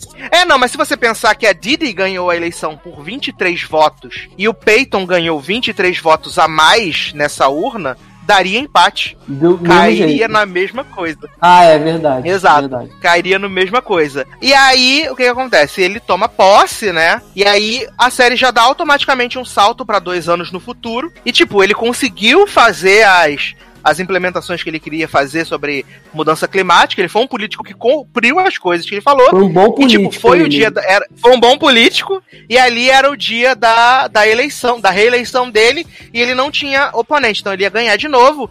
E aí a equipe dele, quando é que vai ser a próxima eleição? Não sei o que e tal. Ele, não, gente, tá tranquilo, vamos continuar Eles, espe- eles trabalhando. estavam esperando ele anunciar que concorreria a governador de Nova York, né? Exato, que fosse um passo, né, pra manter a equipe motivada e tal, não sei o quê. E aí fica todo mundo meio decepcionado com ele, e aí ele tá lá agora casado com a, com a Alice, tem um filhinho, que é fofíssimo o filhinho do Peyton. É, tá casado com ela e tal, Sim, não sei o quê. não era, não era gay? E aí. não, menino, ele é gender fluid. O é Peito? bisexual. Gente, não Ele consegui é- pegar a mulher. Não, ele Ben Platt é ele um homem gay, mas Inclusive tem uma, é- cena, é tem uma cena de trisal nesse, nessa temporada, que é ele, a namorada do a Astrid e o cara que se mata, entendeu? Eles iam Exato. fazer um trisal. Exausto de atores gays fazendo héteros, que? E, a- e aí o que que acontece, né? Ele tem na, na- temporada quando a gente tem os plots dos exposé, tem o episódio que é o episódio do cancelamento, né? Porque vaza ma- vaza na, na- vaza na vaza na campanha da, da Didi uma foto do Peyton com seis anos vestido de índio. De E aí ele é né? cancelado. ele é cancelado na internet que tava vestido de índio. E é, nossa, é bizarro. assim, Apropriação é cultural. normal. Apropriação E, cara, cultural, é tipo. Tem um discurso maneiro da atual. Sky aí sobre, sobre apropriação cultural nesse episódio, né? Sim, tinha apropriação, tem o discurso muito foda da Sky sobre a apropriação cultural e do Peyton sobre, tipo, é, não sobre a apropriação cultural, mas como aceitar as suas derrotas e aprender com elas. Isso. Também é um discurso bem legal. E aí, voltando ali pro final, ele tá. Ele ganhou a eleição, vai ter mais dois anos. Ah, ele tá correndo, de repente aparece Radassa do nada. Radassa fala: Menino, vim correr contigo. Aí eles estão correndo, ela, mentira, não corro nada. Tem um negócio ali pra você. Aí tá a Didi sentada na. Na, na, na- na- no bar no, no, no Central. Park e ela fala assim: Menino, é, eu e sua mãe acabamos de ganhar a eleição, né, de presidente, né? Você é vice-presidente da sua mãe. Só que sua mãe já está entediada e já disse que não vai é, concorrer ao novo mandato. Então, o que que você acha de ser meu vice-presidente daqui a quatro anos? E aí acaba a temporada, porque vai ser o plot da próxima temporada. Peito Sim. candidato a vice-president dos Estados Unidos. Agora, agora uma coisa, cara, é que assim, o- eles fizeram uma mudança muito drástica com o personagem da Gwyneth Paltrow, porque na primeira temporada ela é uma hipster que não quer saber de nada, só quer saber de, de sexo e fumar, né, a maconha dela. Não, assim, Nessa- ela continua meio hippie, né? É, mas nessa ela incorpora mais aquela parada de socialite que não tem o que fazer e é rica e vou disputar a eleição e tipo o Trump mesmo, tipo Dória, tipo, sabe, esses caras que são ricos aí vêm do business e vou, ah, não tenho o que fazer, vou fazer isso e consegue, ela consegue se, se eleger, cara. Assim, o mais doido é isso com as ideias dela, sabe? Assim, Exato. eu gostei da temporada também. É, tá ali no mesmo nível pra mim da primeira. Só que essa é, você tem um peso muito maior porque, cara, você tem a Beth Midler e a Judy Light, assim, elas estão muito perfeitas, sabe? Elas são muito perfeitas. E é muito legal você ver duas atrizes que são veteranas é, é fazendo, contracenando com um grupo de, de atores jovens e num tema que é muito delicado e maneiro, que é a política, sabe? Assim, são, é o conflito, conflito não, o duelo de, de, de gerações. Você vê o embate assim deles é muito maneiro e, e a Beth Midler cara, assim, eu tiro todos os meus chapéus pra ela, sabe? É, assim, é que eu não sei, eu não sei, eu não lembro, eu não sei, na verdade, se Politician conseguiria ficar elegível para o M desse ano. Porque se, se rolar, eu acho que a Bad Midler e a Judy Light tem que estar indicadas como coadjuvantes em comédia, porque elas são maravilhosas, elas são Sim. muito boas. Assim, e pra mim o único ponto fraco Pra mim, é, é a questão dos escândalos, porque o, o roteiro ele cria vários escândalos no decorrer dos episódios, mas são muito rápidos, são muito apressados e são resolvidos assim, tipo, rápido também. Mas aí entra de novo naquela história que a gente fala de série com seis, sete episódios. E é É, a quantidade normal, excelente por episódio. isso, é excelente. Aí entra naquilo. É, são poucos episódios. Ou você joga muita coisa e resolve tudo rápido, ou você põe pouca coisa e leva com mais calma, mas aí tem a tendência de criar barrigas. No, no, no caso, eles claramente preferiram a primeira opção no- nessa segunda temporada de Politician. Então, assim, acaba que fica um pouquinho corrido, às vezes incomoda um pouco, mas não incomoda, no meu caso. Mas não tira o brilho, sabe? Ainda mais quando você tem um- uma atuação brilhante de todo, todo o elenco. Porque o elenco dessa série tá, atua muito bem, tanto a parte jovem quanto a parte veterana, sabe? Então, assim, é o único ponto, a única crítica que eu tenho, assim, é, é a questão de ser tudo muito rápido, mas também eu não vou ser aquele crítico chato, porque eu entendo que foram só, são só sete episódios, sabe? E assim, você tem episódios que começam com 55 minutos, aí passa para 45, aí tem episódio de 28, tem episódio de 35, então é, eu acho que acaba sendo normal. Então eu quero deixar minha crítica, mas também não ser aquela pessoa sisuda quanto a isso. Não, eu gostei bastante da temporada de Politician e Netflix pode renovar pra terceira. Eu sinto que se a gente continuar nessa escalada de que Peito já vai pra vice-presidente, nos cinco temporadas ele já atingiu o, o objetivo dele de, de, de, de, de ser presidente. E aliás, vale dizer que na abertura, né? Abertura, eu gosto muito da abertura de The Politician. Na abertura tem uma parte que aparece uns ticketzinhos saindo, e aí nos ticketzinhos tá escrito assim, social distance. É, é bem legal, assim, bem integrado com o dia atual. Sim. Mas, dados nossos comentários aí The Politician, seguimos a Netflix agora para falar de uma série nacional aí, muito aclamada, né? Muito bossa novística, que retornou para sua segunda temporada, que é Girl from Ipanema, né? Ou Coisa Mais Linda, né? Essas grandes protagonistas aí, tivemos um super gancho no final de temporada, né? Com Malu e Liginha levando os tiros aí nas barrigas tudo. E eu quero saber de Leózio o que aconteceu nesse retorno incrível de Coisa Mais Linda. Porra, mudou tudo nessa série, né? Foi muito criativo. Porque a gente inicia a temporada com o Malu acordando depois de algum tempo de recuperação com as três amigas, né? Em volta de sua cama. E aí eu fiquei assim, porra, meu, Lígia se recuperou mais rápido que ela. Que loucura, né? Mas aí a gente descobre o grande arco dessa temporada, só que não, né? Porque é só do primeiro episódio do último. Que haverá justiça for Lídia, essa fantasminha queridíssima que deixou as amigas. Porque o que? O marido de Lídia que matou ela tá por aí, né? Tá solto. E aí as amigas se preocupam muito com isso a temporada inteira, só que não também. E a gente vai ter essa, esse desenvolvimento das histórias delas, né? Que por incrível que pareça, Malu ficou com a melhor parte delas, Mel Lisboa, Terezinha figurante, e a Adélia repetindo o melhor da Season 1, que é tudo muda o tempo todo no mundo, né? Olha, Ai, Tudo gente. acontece com a Adélia, gente, nessa temporada. e nada Não é, interessante a bicha. Né? Assim, eu vou, eu vou falar rapidamente o que eu achei da segunda temporada, porque provavelmente da- das pessoas aqui presentes, eu sou o que menos gosta da série. Eu não acho ela uma série ruim, mas ela é uma série que não me cativa, sabe? É, eu tenho muito problema com a série, ela não tem os episódios que sejam são tão longos, mas pra mim parece que dura uma eternidade, e eu não consigo achar é, interessante pra mim. Vai falar, ah, porque você é homem. Fala, amado, eu vi Sweet Magnolias, me respeito, né? É, mas é porque eu não eu acho tipo que elas têm algumas histórias interessantes, mas a forma com que essas histórias são contadas não são é, é, interessantes para mim. Porque tipo Pô, elas estão falando de feminicídio, elas falam de abuso, falam de mulher no trabalho, falam de mulher que, que corre atrás do seu, do seu próprio rolê, né? É, a- a Malu tem uma, uma das, das, das sequências de diálogo mais fantásticos da, da temporada, né? Falando sobre o amor, que o amor não é violento e tal. Mas quando eu boto tudo num potinho, assim, de tipo, ah, coisa mais linda, tipo, é porque na semana que ela estreou só tinha ela e Politician pra ver. Se tivesse outra coisa, talvez eu não tivesse nem me apressado tanto pra assistir a temporada. Porque é uma série que não consegue me cativar, apesar de ser uma série bem feita, bonitinha, mas sabe, eu não consigo ter é, essa empatia toda, assim, sabe? Eu gosto da, da Tereza, mas, a, tipo, a Tereza era a minha personagem favorita, mas eles deixaram ela tão desinteressante nessa temporada que eu não consigo. Ela virou uma mulher chorona porque o marido dá mais atenção pra, pra filha do que pra ela, sabe?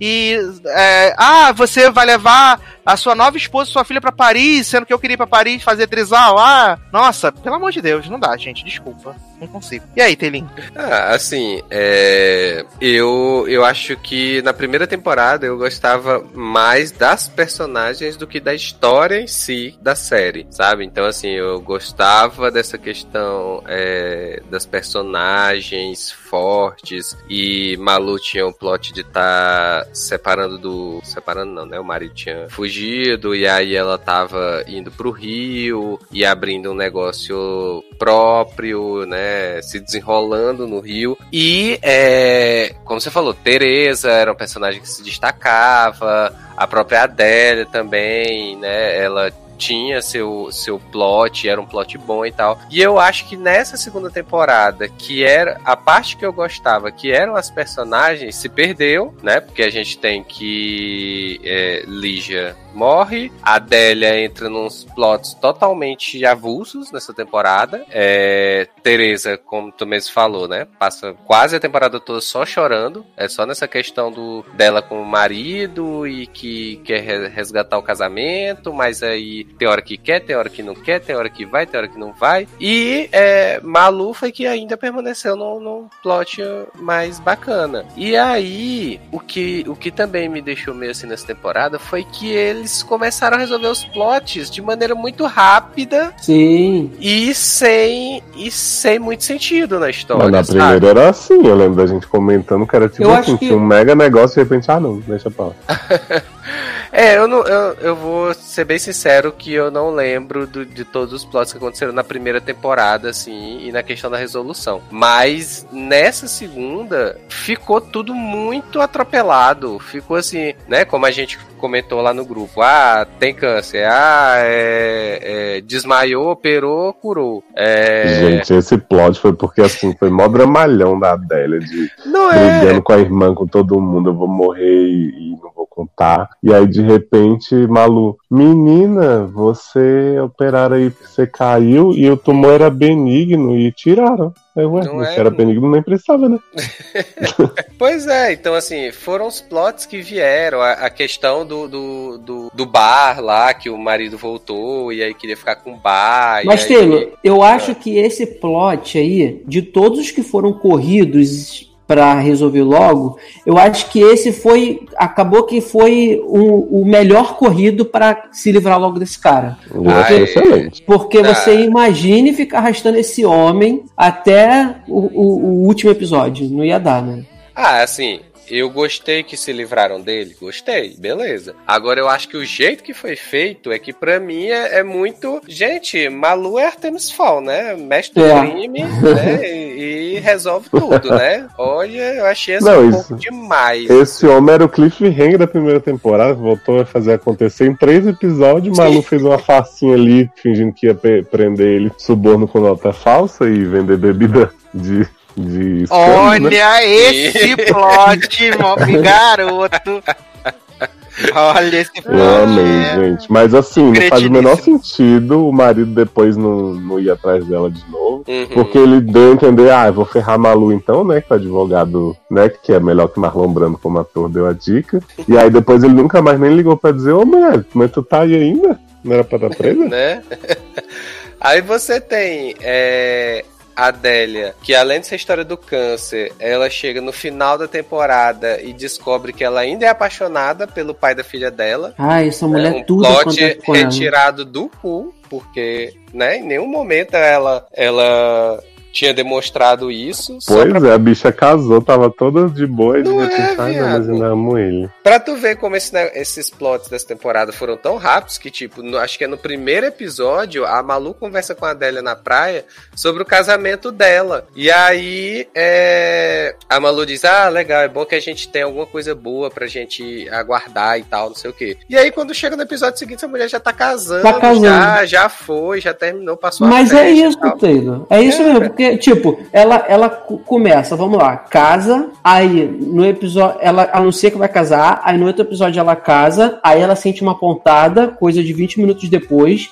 Aí depois ela desmaia, aí descobre que é câncer, opera, cura. Aí depois ela, no outro episódio, ela já chega e desmancha com o cara, e no outro ela, ela, tá, ela tá apaixonada, voltou pro, pro Nelson, e no último ela tá indo pra Paris. Sim.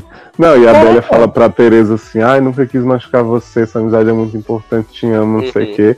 Mas tava dando piti porque ela queria ensinar francês pra menina. Sim. Você não é mãe da minha filha. Aliás, essa menina chegando falando francês, hein? Ninguém ensina francês pra minha filha sem ser. Essa língua do capeta. Conceição maravilhosa chegando em casa falando francês, adorei. Agora, assim, é, é muito.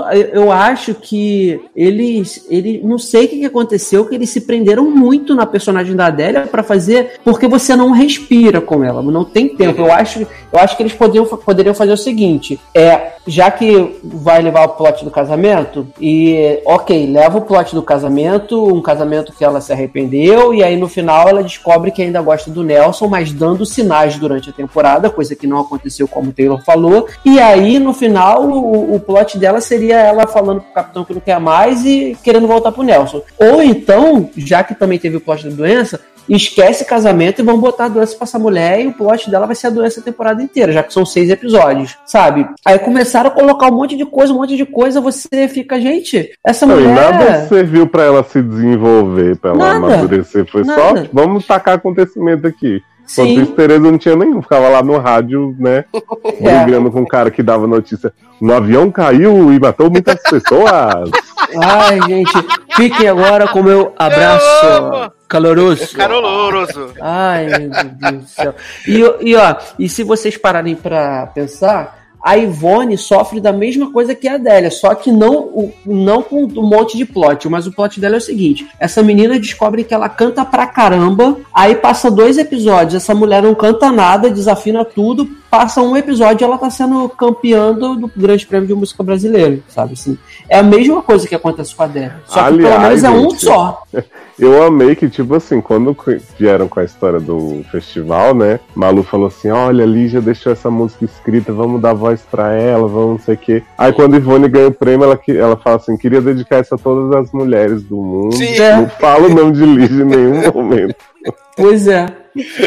Não, porque logicamente, né, Fernandinha viu esse, esse roteiro da segunda temporada e disse, você tá maluco, eu vou fazer um negócio desse, né? Aí entra, aí entra Ivone nessa história, que episódio sim, episódio não, aí eu, eu quero cantar, eu não quero, aí eu sei cantar, eu não sei, aí eu vou, aí eu volto. E foi só isso ela temporada. Não, e o plot emocionante do pai de Adele e Ivone, que todo mundo achou que Ah, tinha abandonado a família. Maravilha. E aí a vizinha fofoqueira chega e fala assim, Ivone, mulher, não é que seu pai traiu sua mãe e saiu. Sua mãe se apaixonou por fulano, e aí ele sentindo que ela ia sair, saiu primeiro que vocês ficassem com a cara. Adoro, adoro. Sua mãe se apaixonou por Creicinho e aí seu pai resolveu ir embora antes. e nunca mais viu vocês, mas esse homem é maravilhoso. Essa decisão acabou com ele.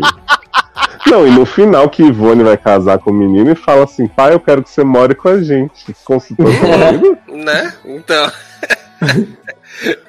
Ai, É, ainda, ainda teve esse plot do pai delas que volta. Mais uma coisa pra, Pois pra na é. conta da Adélia também. Cara, Assim, mas assim, pra mim, Malu roubou realmente a temporada, porque quando começou o romance dela com Cris Messina, Tupiniquim, eu fiquei com nojinho, né? Porque aquele homem era bem nojento na primeira temporada, mas depois eu achei tão legal, e quando o Chico volta, eu fiquei assim, pra quê, gente? É porque o sem Roberto, alma. apesar de ser muito escroto, ele é muito melhor que o Chico. ah, Pois é, gente. Exatamente. Chico com aquela falta de personalidade, assim. É, e eu que acho, eu acho- que o. E, e eu acho que, assim, desculpa, Taylor. Eu acho que o, o Roberto, de certa forma, ele vê a Malu como uma igual e ele puxa ela pra Sim, cima e ela é. puxa ele pra cima. É, exatamente. Não, e aí você pensa que esse homem, esse Chico, voltou na parte final da temporada, né, Pra fazer basicamente nada, porque na teoria ele seria a tensão, a tensão sexual com, com o Malu, o outro. Só que, tipo, esse homem quase não aparece nos episódios. É, ela foi lá no hotel um dia pra visitar ele lá e tal. E aí, depois esse homem não aparece mais. Quando já aparece, já é basicamente no sexto episódio, que a mulher dele vem dos Estados Unidos, Sim. né? Com o plot de que tá grávida. E eu digo, gente, eu não entendi qual foi o propósito desse homem voltar. É, pra poder Malu assumir, né? Que ama dois homens. Eu achei que ela ia propor o trisal. Eu também. Se ela, Mas se aí ela ficou, propor, né? E o plot maravilhoso de Malu com o vereador Mega Evil, né? Que queria, Nossa, meu Deus do céu. queria fechar o coisa mais linda, né? Em troca do corpo dela. E aí ela chega lá e eu achei, porra, Malu, tem um mega plano aí, Malu. Tô com as suas roupas aqui e vou tirar, vou mandar um bilhetinho pra sua esposa se você me encher o saco de novo. Eu achei que ela ia tirar foto do homem seminu na cama, prometeu um escândalo, mas não, vou mandar uma carta. Jovem, eu fiquei pensando nas clientes do Bajol, porque elas já estavam esperando esse bar abrir antes dessa cena começar. Exatamente, a fila do INSS, viado. Aquele evento de mulheres maravilhoso Né? que o povo fala que é devassidão. É, que o povo joga talco pra- no chão pra, as Ah, mulheres e o-. E o maior plot sapatônico, né, gente? Que as pessoas estavam excitadíssimas, né? Gente, eu não entendi até agora. Sério, eu não entendi. Porque assim, a Tereza, desde a primeira temporada, fica claro que os trisais que ela participa lá com o Nelson sempre era outra mulher, a terceira pessoa, e ela tava comparecendo. Tipo, então eu não entendi isso, assim, de. Ah, Não, inclusive ela pega uma mulher sozinha na primeira temporada. Sim, tem isso, é. logo no início, né? Uhum. Aliás, os É. plots de Tereza no trabalho é incrível, né? Que é sempre assim, primeira temporada eu vou mudar o mundo na revista, não sei o que, eu sou muito comprometida. Aí de um episódio pro outro é tipo a doença de Adélia, ah, larguei o emprego, vou pra Paris, eu adoro, não queria saber daquele emprego mesmo. E a rádio é a mesma coisa, ela tava super, ai, você é ótima, audiência, não sei o que. Aí ela resolve ir lá falar do, do assassino de Lígia, né? Com o Malu. Pra dar o discurso do amor. E aí o homem, ah, decida quem vocês demitem, sendo que o outro só abriu a porta, né? Ligou os equipamentos, ela fez tudo. E aí, ai, vamos, só fica, só fica seus dois juntos, porque não sei o quê. Aí depois, ah, fomos demitidos, vamos transar. É o que importa, né? Quero ver onde ela vai trabalhar agora na próxima temporada. Pois porque- é. Mas nada, nada É. pra mim supera a grande personagem dessa temporada, que foi mãe de assassino. dando o seu discurso da Mary no tribunal, né? Gente.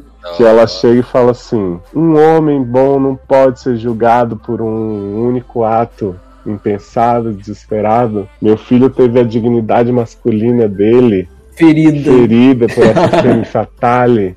E aí um homem que sempre doou pra caridade, sempre fez não sei o que e tal, só porque deu um tirinho na mulher e na amiga dela assim, vai ser julgado por uma besteira dessa. Gente, eu fiquei impressionado. Sim. E, e- e nessa cena do, do tribunal, assim, é, eu também não sei como é que era naquela época, na década de 60, devia de ser bem aquilo ali mesmo. Mas, cara, eu fiquei, eu dei um berro, que assim, o, a, a Malu tá, tá na cadeira lá, né, pra, pra dar o testemunho dela.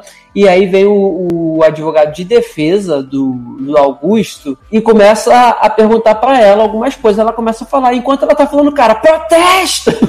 Eu falei, gente, quem tem que gritar protesto é o outro advogado, não ele gritar pra, pra testemunha. Gente, eu ria demais. Não, e eu mas adoro que a história de descreditar a testemunha é tipo assim, né? Maria Luísa, você comanda um bordel, né, minha querida? É. Aí ela, não, clube, não sei o que. Ah, então você é prostituta? tipo que. Gente. Adoro! Olha, mas, mas nesse julgamento, pelo jeito que foi, eu jurei que o cara ia, ia ser, ia sair sem culpa Inocentado, nenhuma. exatamente. Inocentado. Quando, quando falaram do aborto, ela cometeu um assassinato. Sim, primeiro, exatamente. com- Aliás, isso aconteceu? Eu nem lembro. Também não Sim, que ela lembro. cometeu um aborto? Sim, que foi o motivo Sim. que ele, que ele matou a Lígia. Que a, Ah. a mãe dele lá, a, a avó da Pérola Negra, ela Ah, mostrou verdade. pra ele, mostrou pra ele as fotos dela saindo Isso. da clínica de aborto. Verdade. E aí, entendeu? Que ela fez o aborto pra poder ir pra Nova York cantar. É, porque assim, eu acho que esse, esse plot do aborto, se a gente pensar na época e tudo, eu acharia até crível ele ser inocentado, porque o júri se comoveu com a história, ah, meu bebê, se explorassem mais isso. Uhum. Mas eles desenvolvem esse monte de absurdo, falam assim, ah, ele foi julgado culpado, aí todo mundo suspira aliviado. E tipo assim, todo mundo que tá ali, inclusive os homens, ficam muito indignados quando dão a pena. Tipo, ah, vai passar quatro anos em regime aberto e festinha do prefeito. Né, Então, assim, Ah. não deixam claro que a época era isso, porque tá todo mundo puto, sabe? E ainda sai no jornal, né? Seu crime foi me amar. Gigante. né? Pois é, jornal, jornal. Pablo, né? É, eu nunca vi um jornal tão parcial Eu assim. Olha. E aí, tipo, esse homem que não teve. ah, Aliás, esse homem tem uma cena ótima quando ele volta, que ele chega pra Malu e fala: Eu vou fazer a coisa certa, Malu. E ela não chega perto de mim, não sei o que, você vai me matar. E ele, ó, vai, vai, vou- vai ter justiça. E aí depois ele fica super mega evil de novo, com É. a ajuda da mãe. E aí tem um, a construção maravilhosa do cliffhanger, que é ele 10 minutos sem parar, brigando com todo mundo na festa, chamando as mulheres tudo de piranha, os homens tudo ameaçando bater nele, matar ele. Aí eu pensei, nossa, gente, o que será que vai acontecer no final, né? Tô tão no escuro. Não, e eu, eu ainda pensei que o final seria o, o que o Cliff seria o, a situação do Chico, porque se fosse ia ser pior ainda, né? Não, mas, mas, aí a gente assim, tem. Mas quando esse homem apareceu lá, Augusto, né? Guto, apareceu. Que todo mundo ficou falando pra ele: Vou te matar! Vou te matar! Vou te matar! Sai daqui, vou te matar! Todo mundo, todo o elenco da série falou isso. Falei, hum, vou matar esse homem, vou matar esse homem. Lá vem. E aí, né, que- e aí mataram esse homem, e aí a, a próxima temporada vai ser a terceira temporada de Elite, né? Quem matou o Polo. E Uhum. pra mim, eu já fiz a minha aposta. Quem matou foi a mãe de maluco, só deu uma olhada, não falou, vou te matar, não. É, a mãe de Malu tava bem suspeita. É. E sabe o que é pior? Tipo, não poderia me importar menos, porque era um personagem que, tipo assim, não é como se a gente fosse se comover porque Me, ele fe- morreu. me fez com um favor, né? É. Exato, aí tipo, descobri quem ah, valeu, hein? Obrigado aí. Não, e fora que, tipo, diferente do, do Polo de Elite, você tinha alguma, alguma conexão com ele. Você viu ele durante duas temporadas ali, durante todo o rolê. Agora esse homem é um avulso que apareceu pra bater na, na Fernandinha na Fernandinha Vasconcelos, depois deu um tiro nela, não apareceu a temporada inteira e eles querem que você realmente se importe se ele morreu, sendo que ele era podre. Não, Uhum. obrigado. É, exatamente. E fora que a, a morte, assim, eu quero entender, tô fazendo a Nazaré aqui meus cálculos pra entender como é que esse homem daquela sacada, com um, um- um espaço gigante da sacada pra piscina, esse homem consegue cair na água, né? Olha. Eu não entendi o questionamento, jovem. Porque dali da onde ele cai, não tinha como ele cair dentro da piscina, não, Leózio. Mas mostra de onde ele cai? E Da onde, da onde o, ele cai, da onde o pessoal vai olhar. O pessoal, quando é, aparece ele na piscina, no, o pessoal que tá na festa não aparece na sacada olhando assim, dá a entender que ele caiu daquela sacada ali dentro da piscina, só que não, tinha como acho que isso ele caiu acontecer. mais de cima, tipo, do telhado, e eles viram na sacada. Mas o que, que ele vai fazer no telhado? Uai, jovem, não sei, mas tipo assim, como é que ele ia cair da sacada e o povo ia ver ele vindo como se fosse de cima? Porque eu entendi que, tipo, aquela sacada ali é o andar que é reservado, tava reservado para aquela festa. Eu entendi que esse homem foi fazer alguma coisa ali na sacada e alguém chegou por trás e empurrou. Aí escutaram, ah, e todo mundo correu pra ver ele, o que que Ah, aconteceu. não, e eu acho que vai apareceu ser morto. bem Big Little Lies mesmo. Ele foi pro telhado discutir com alguém e rolou um empurrãozinho. Que aliás Até ele não morreu né, de empurrão, caiu, né? Até Isso. mesmo eu, eu acho que se a pessoa quiser matar o cara e aí chegar lá na sacada e empurrar ele, eu acho que não é muito discreto da parte dela, não. Não, mas eu espero que seja igual o Big Little Lies, pelo menos. Porque se for do jeito que eu tô imaginando aqui, primeiro que não tem como ele cair dentro da piscina se for daquela sacada ali. Porque tem maior pedação de chão antes da piscina. Mas vamos ver, né? Ninguém Nossa, poderia agora se vai ficar essa, essa mãe insuportável, vai ficar enchendo Ah, a sacoleta a temporada inteira, Ah, essa mulher, gente. Agora não feriram só a dignidade, não. Exato, vai. queria muito que Pérola voltasse a botar um pouco de juízo na cabeça dessa mulher. Inclusive Mas, a assim- Adélia não vai pra Paris, né? Porque vai ter que ficar pro, pra investigação. Não é, menino. Ah, é outra bloqueada. Que pena, né? bloqueada. Ca- Não, aliás, vale dizer né, que o, o escândalo que, que Tereza faz porque descobre que a Adélia vai pra Paris, né? Sim. Você! pra- No meio da festa, você vai pra Paris! Só faltou ela botar um negrinha no meio pra poder, né? Causar Não, mas mais. ela faz o escândalo com o marido, né? É. Sim, ela faz escândalo com o marido. Que a Adélia fala assim: ah, menina, vamos pra Paris, eu, seu marido e minha filha.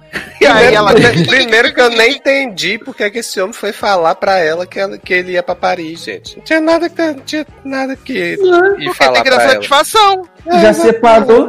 É, já não tá mais com ela mesmo, que se importa. Pois é. Mas assim, é, do que Sassi falou assim, eu não, não sofrível na temporada, mas realmente assim, o meu me importar com as personagens hoje em dia é muito pouco, assim, acho que mais com a Malu mesmo. Porque as outras deram essa estragada. Mas é aquilo, tipo, se estrear numa época com muito mais série, digamos que vai ter, né? Terceira que a gente nem sabe ainda. Eu vou ver com calma. Eu vi essa porque realmente tinha, tinha pouca coisa e eu vou que comentar aqui e tal. Mas fui vendo de boa, assim, não é uma série que me ofende de jeito nenhum. Até porque tem série brasileira aí que puta que pariu, né? Menine! E essa que vai vir nova aí, hein? Boca a boca, hein? Boca a boca, olha. Olha que time, hein? Pra fazer um vírus mortal. Eita, meu pai do céu. Hum, É assim, Que delícia! Ó, teve, teve os momentos bonitinhos da, da Tereza com a Conceição, quando ela fala do cabelo, achei lindo aquele momento. Quando ela fala da. Alguma coisa de, de mentir ou pedir pra fazer, mas fazer logo antes que. Alguma. Eu não lembro qual é a frase também. E a- vale dizer aqui a parte PNC, né, do, do, do podcast. Que, cara, eles arrasam muito no, no figurino, na produção da série, na fotografia com aquelas cores bem vivas e quentes do Rio de Janeiro. Isso aí não tenho o que reclamar, que é muito, muito bem feito. E aí, gente? É isso, então? É, Falamos isso. de coisas mais lindas? Girl for Ipanema, rebranding. amo esse rebranding. né? É. Ah, Ajudar a não, vender mais, série no exterior. Eu quero deixar mais, mais um ponto aqui. Eu acho que o Taylor até concorda comigo. Cara, eu acho que faria muita diferença se a gente estivesse mesclando músicas originais com músicas da bossa nova de verdade, assim, que a gente tem no repertório da música popular brasileira. Sabe? Porque as músicas da década de 60, da década de 70, da década de 80 eram músicas da bossa nova especificamente, eram músicas muito fortes, já muito empoderadas para aquela época. Então, eu acho que seria muito legal você ouvir, sabe, um Chico Buarque, uma Elis Regina, de vez em quando, elas interpretando isso intercalados com, com, com as músicas originais. Eu acho que faria uma diferença de qualidade muito grande, mas aí também a gente não sabe se a produção teria dinheiro para bancar isso, né? Porque deve, deve Uhum. ser caro. Então eu acho que ficaria muito maneiro isso de ver, sabe? De Isso é ouvir. verdade. É isso. Exatamente. Ah, eu quero elogiar aqui a excelente Hum. abertura de dois episódios, né? Ah, é. Aparece no primeiro e no último. Não entendi por que cortar. né? conceito, novo conceito. não é nem que podem dizer assim, ah, a gente tirou por causa da duração dos episódios, né? Porque tem episódio com 5 minutos, igual quarentenas, tem episódio de É. 50 e tanto. Ai, eu amo, eu amo, gente. Mas tá aí, então, o que achamos da segunda temporada de Girl for Panama, né? Coisa mais linda. E se tiver a terceira temporada, os meninos vão comentar tudo aí, porque eu não sei se volto, porque exausto. É, mas vamos então para merchans e despedidas, então, começando com ele, Leandro Chaves. Então, gente, mais um programinha. Obrigado por ouvirem. É, quero já fazer aqui o convite habitual de é, chamar todo mundo para os nossos grupos do Telegram, arroba logadonei, arroba sede no ar, deixar minhas redes sociais, arroba Leandro Chaves D. E é isso, um beijão, um abraço e até a próxima. Menino Leozinho, merchans e despedidas? Ai, gente, vão lá em seriadores.com.br descubram um mundo intrigante, né? Fascinante de podcast. Né? Exato. No sede a gente segue nosso especial Dia dos Namorados, que durou o mês todo. E nos seriadores também teremos novidades, né? Vejam um exposé de Glee, que foi muito Adoro. revelador também. Aliás, o, C- o SED transformou aí agora junho no mês de namorado total. E eu acho que pro ano que vem a gente tem que fazer também, às vezes bater a meta, tentar fazer quatro no mês. Garoto, você edita.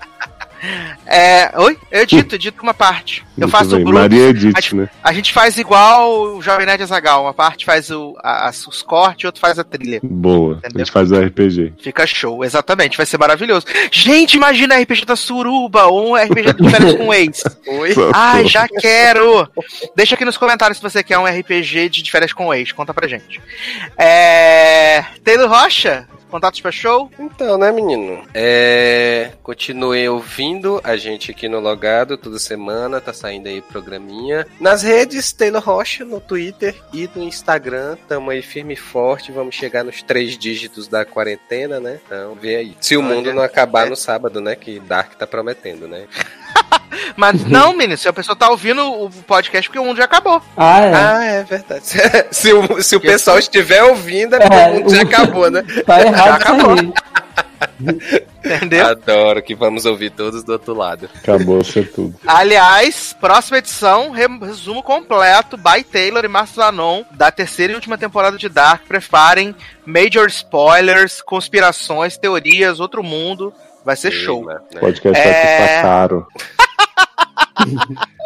Adoro! Adoro subtexto. É, quero agradecer aqui a todos os nossos padrinhos e madrinhas, lembrar o quanto vocês são importantes para nós. Muito, muito, muito obrigado de verdade. É, lembrar que se você pode apadrinhar tanto no Padrim, lá no padrim.com.br, você procura por logado, e também no PicPay, a gente também tá lá no PicPay, você pode procurar por logado, pode procurar por seriadores, procurar Eric Smalltalk e fazer aí a sua contribuição a partir da menor cotinha. Não temos, não fazemos acepção de pessoas e você se torna um produtor executivo desse programa, tá bom?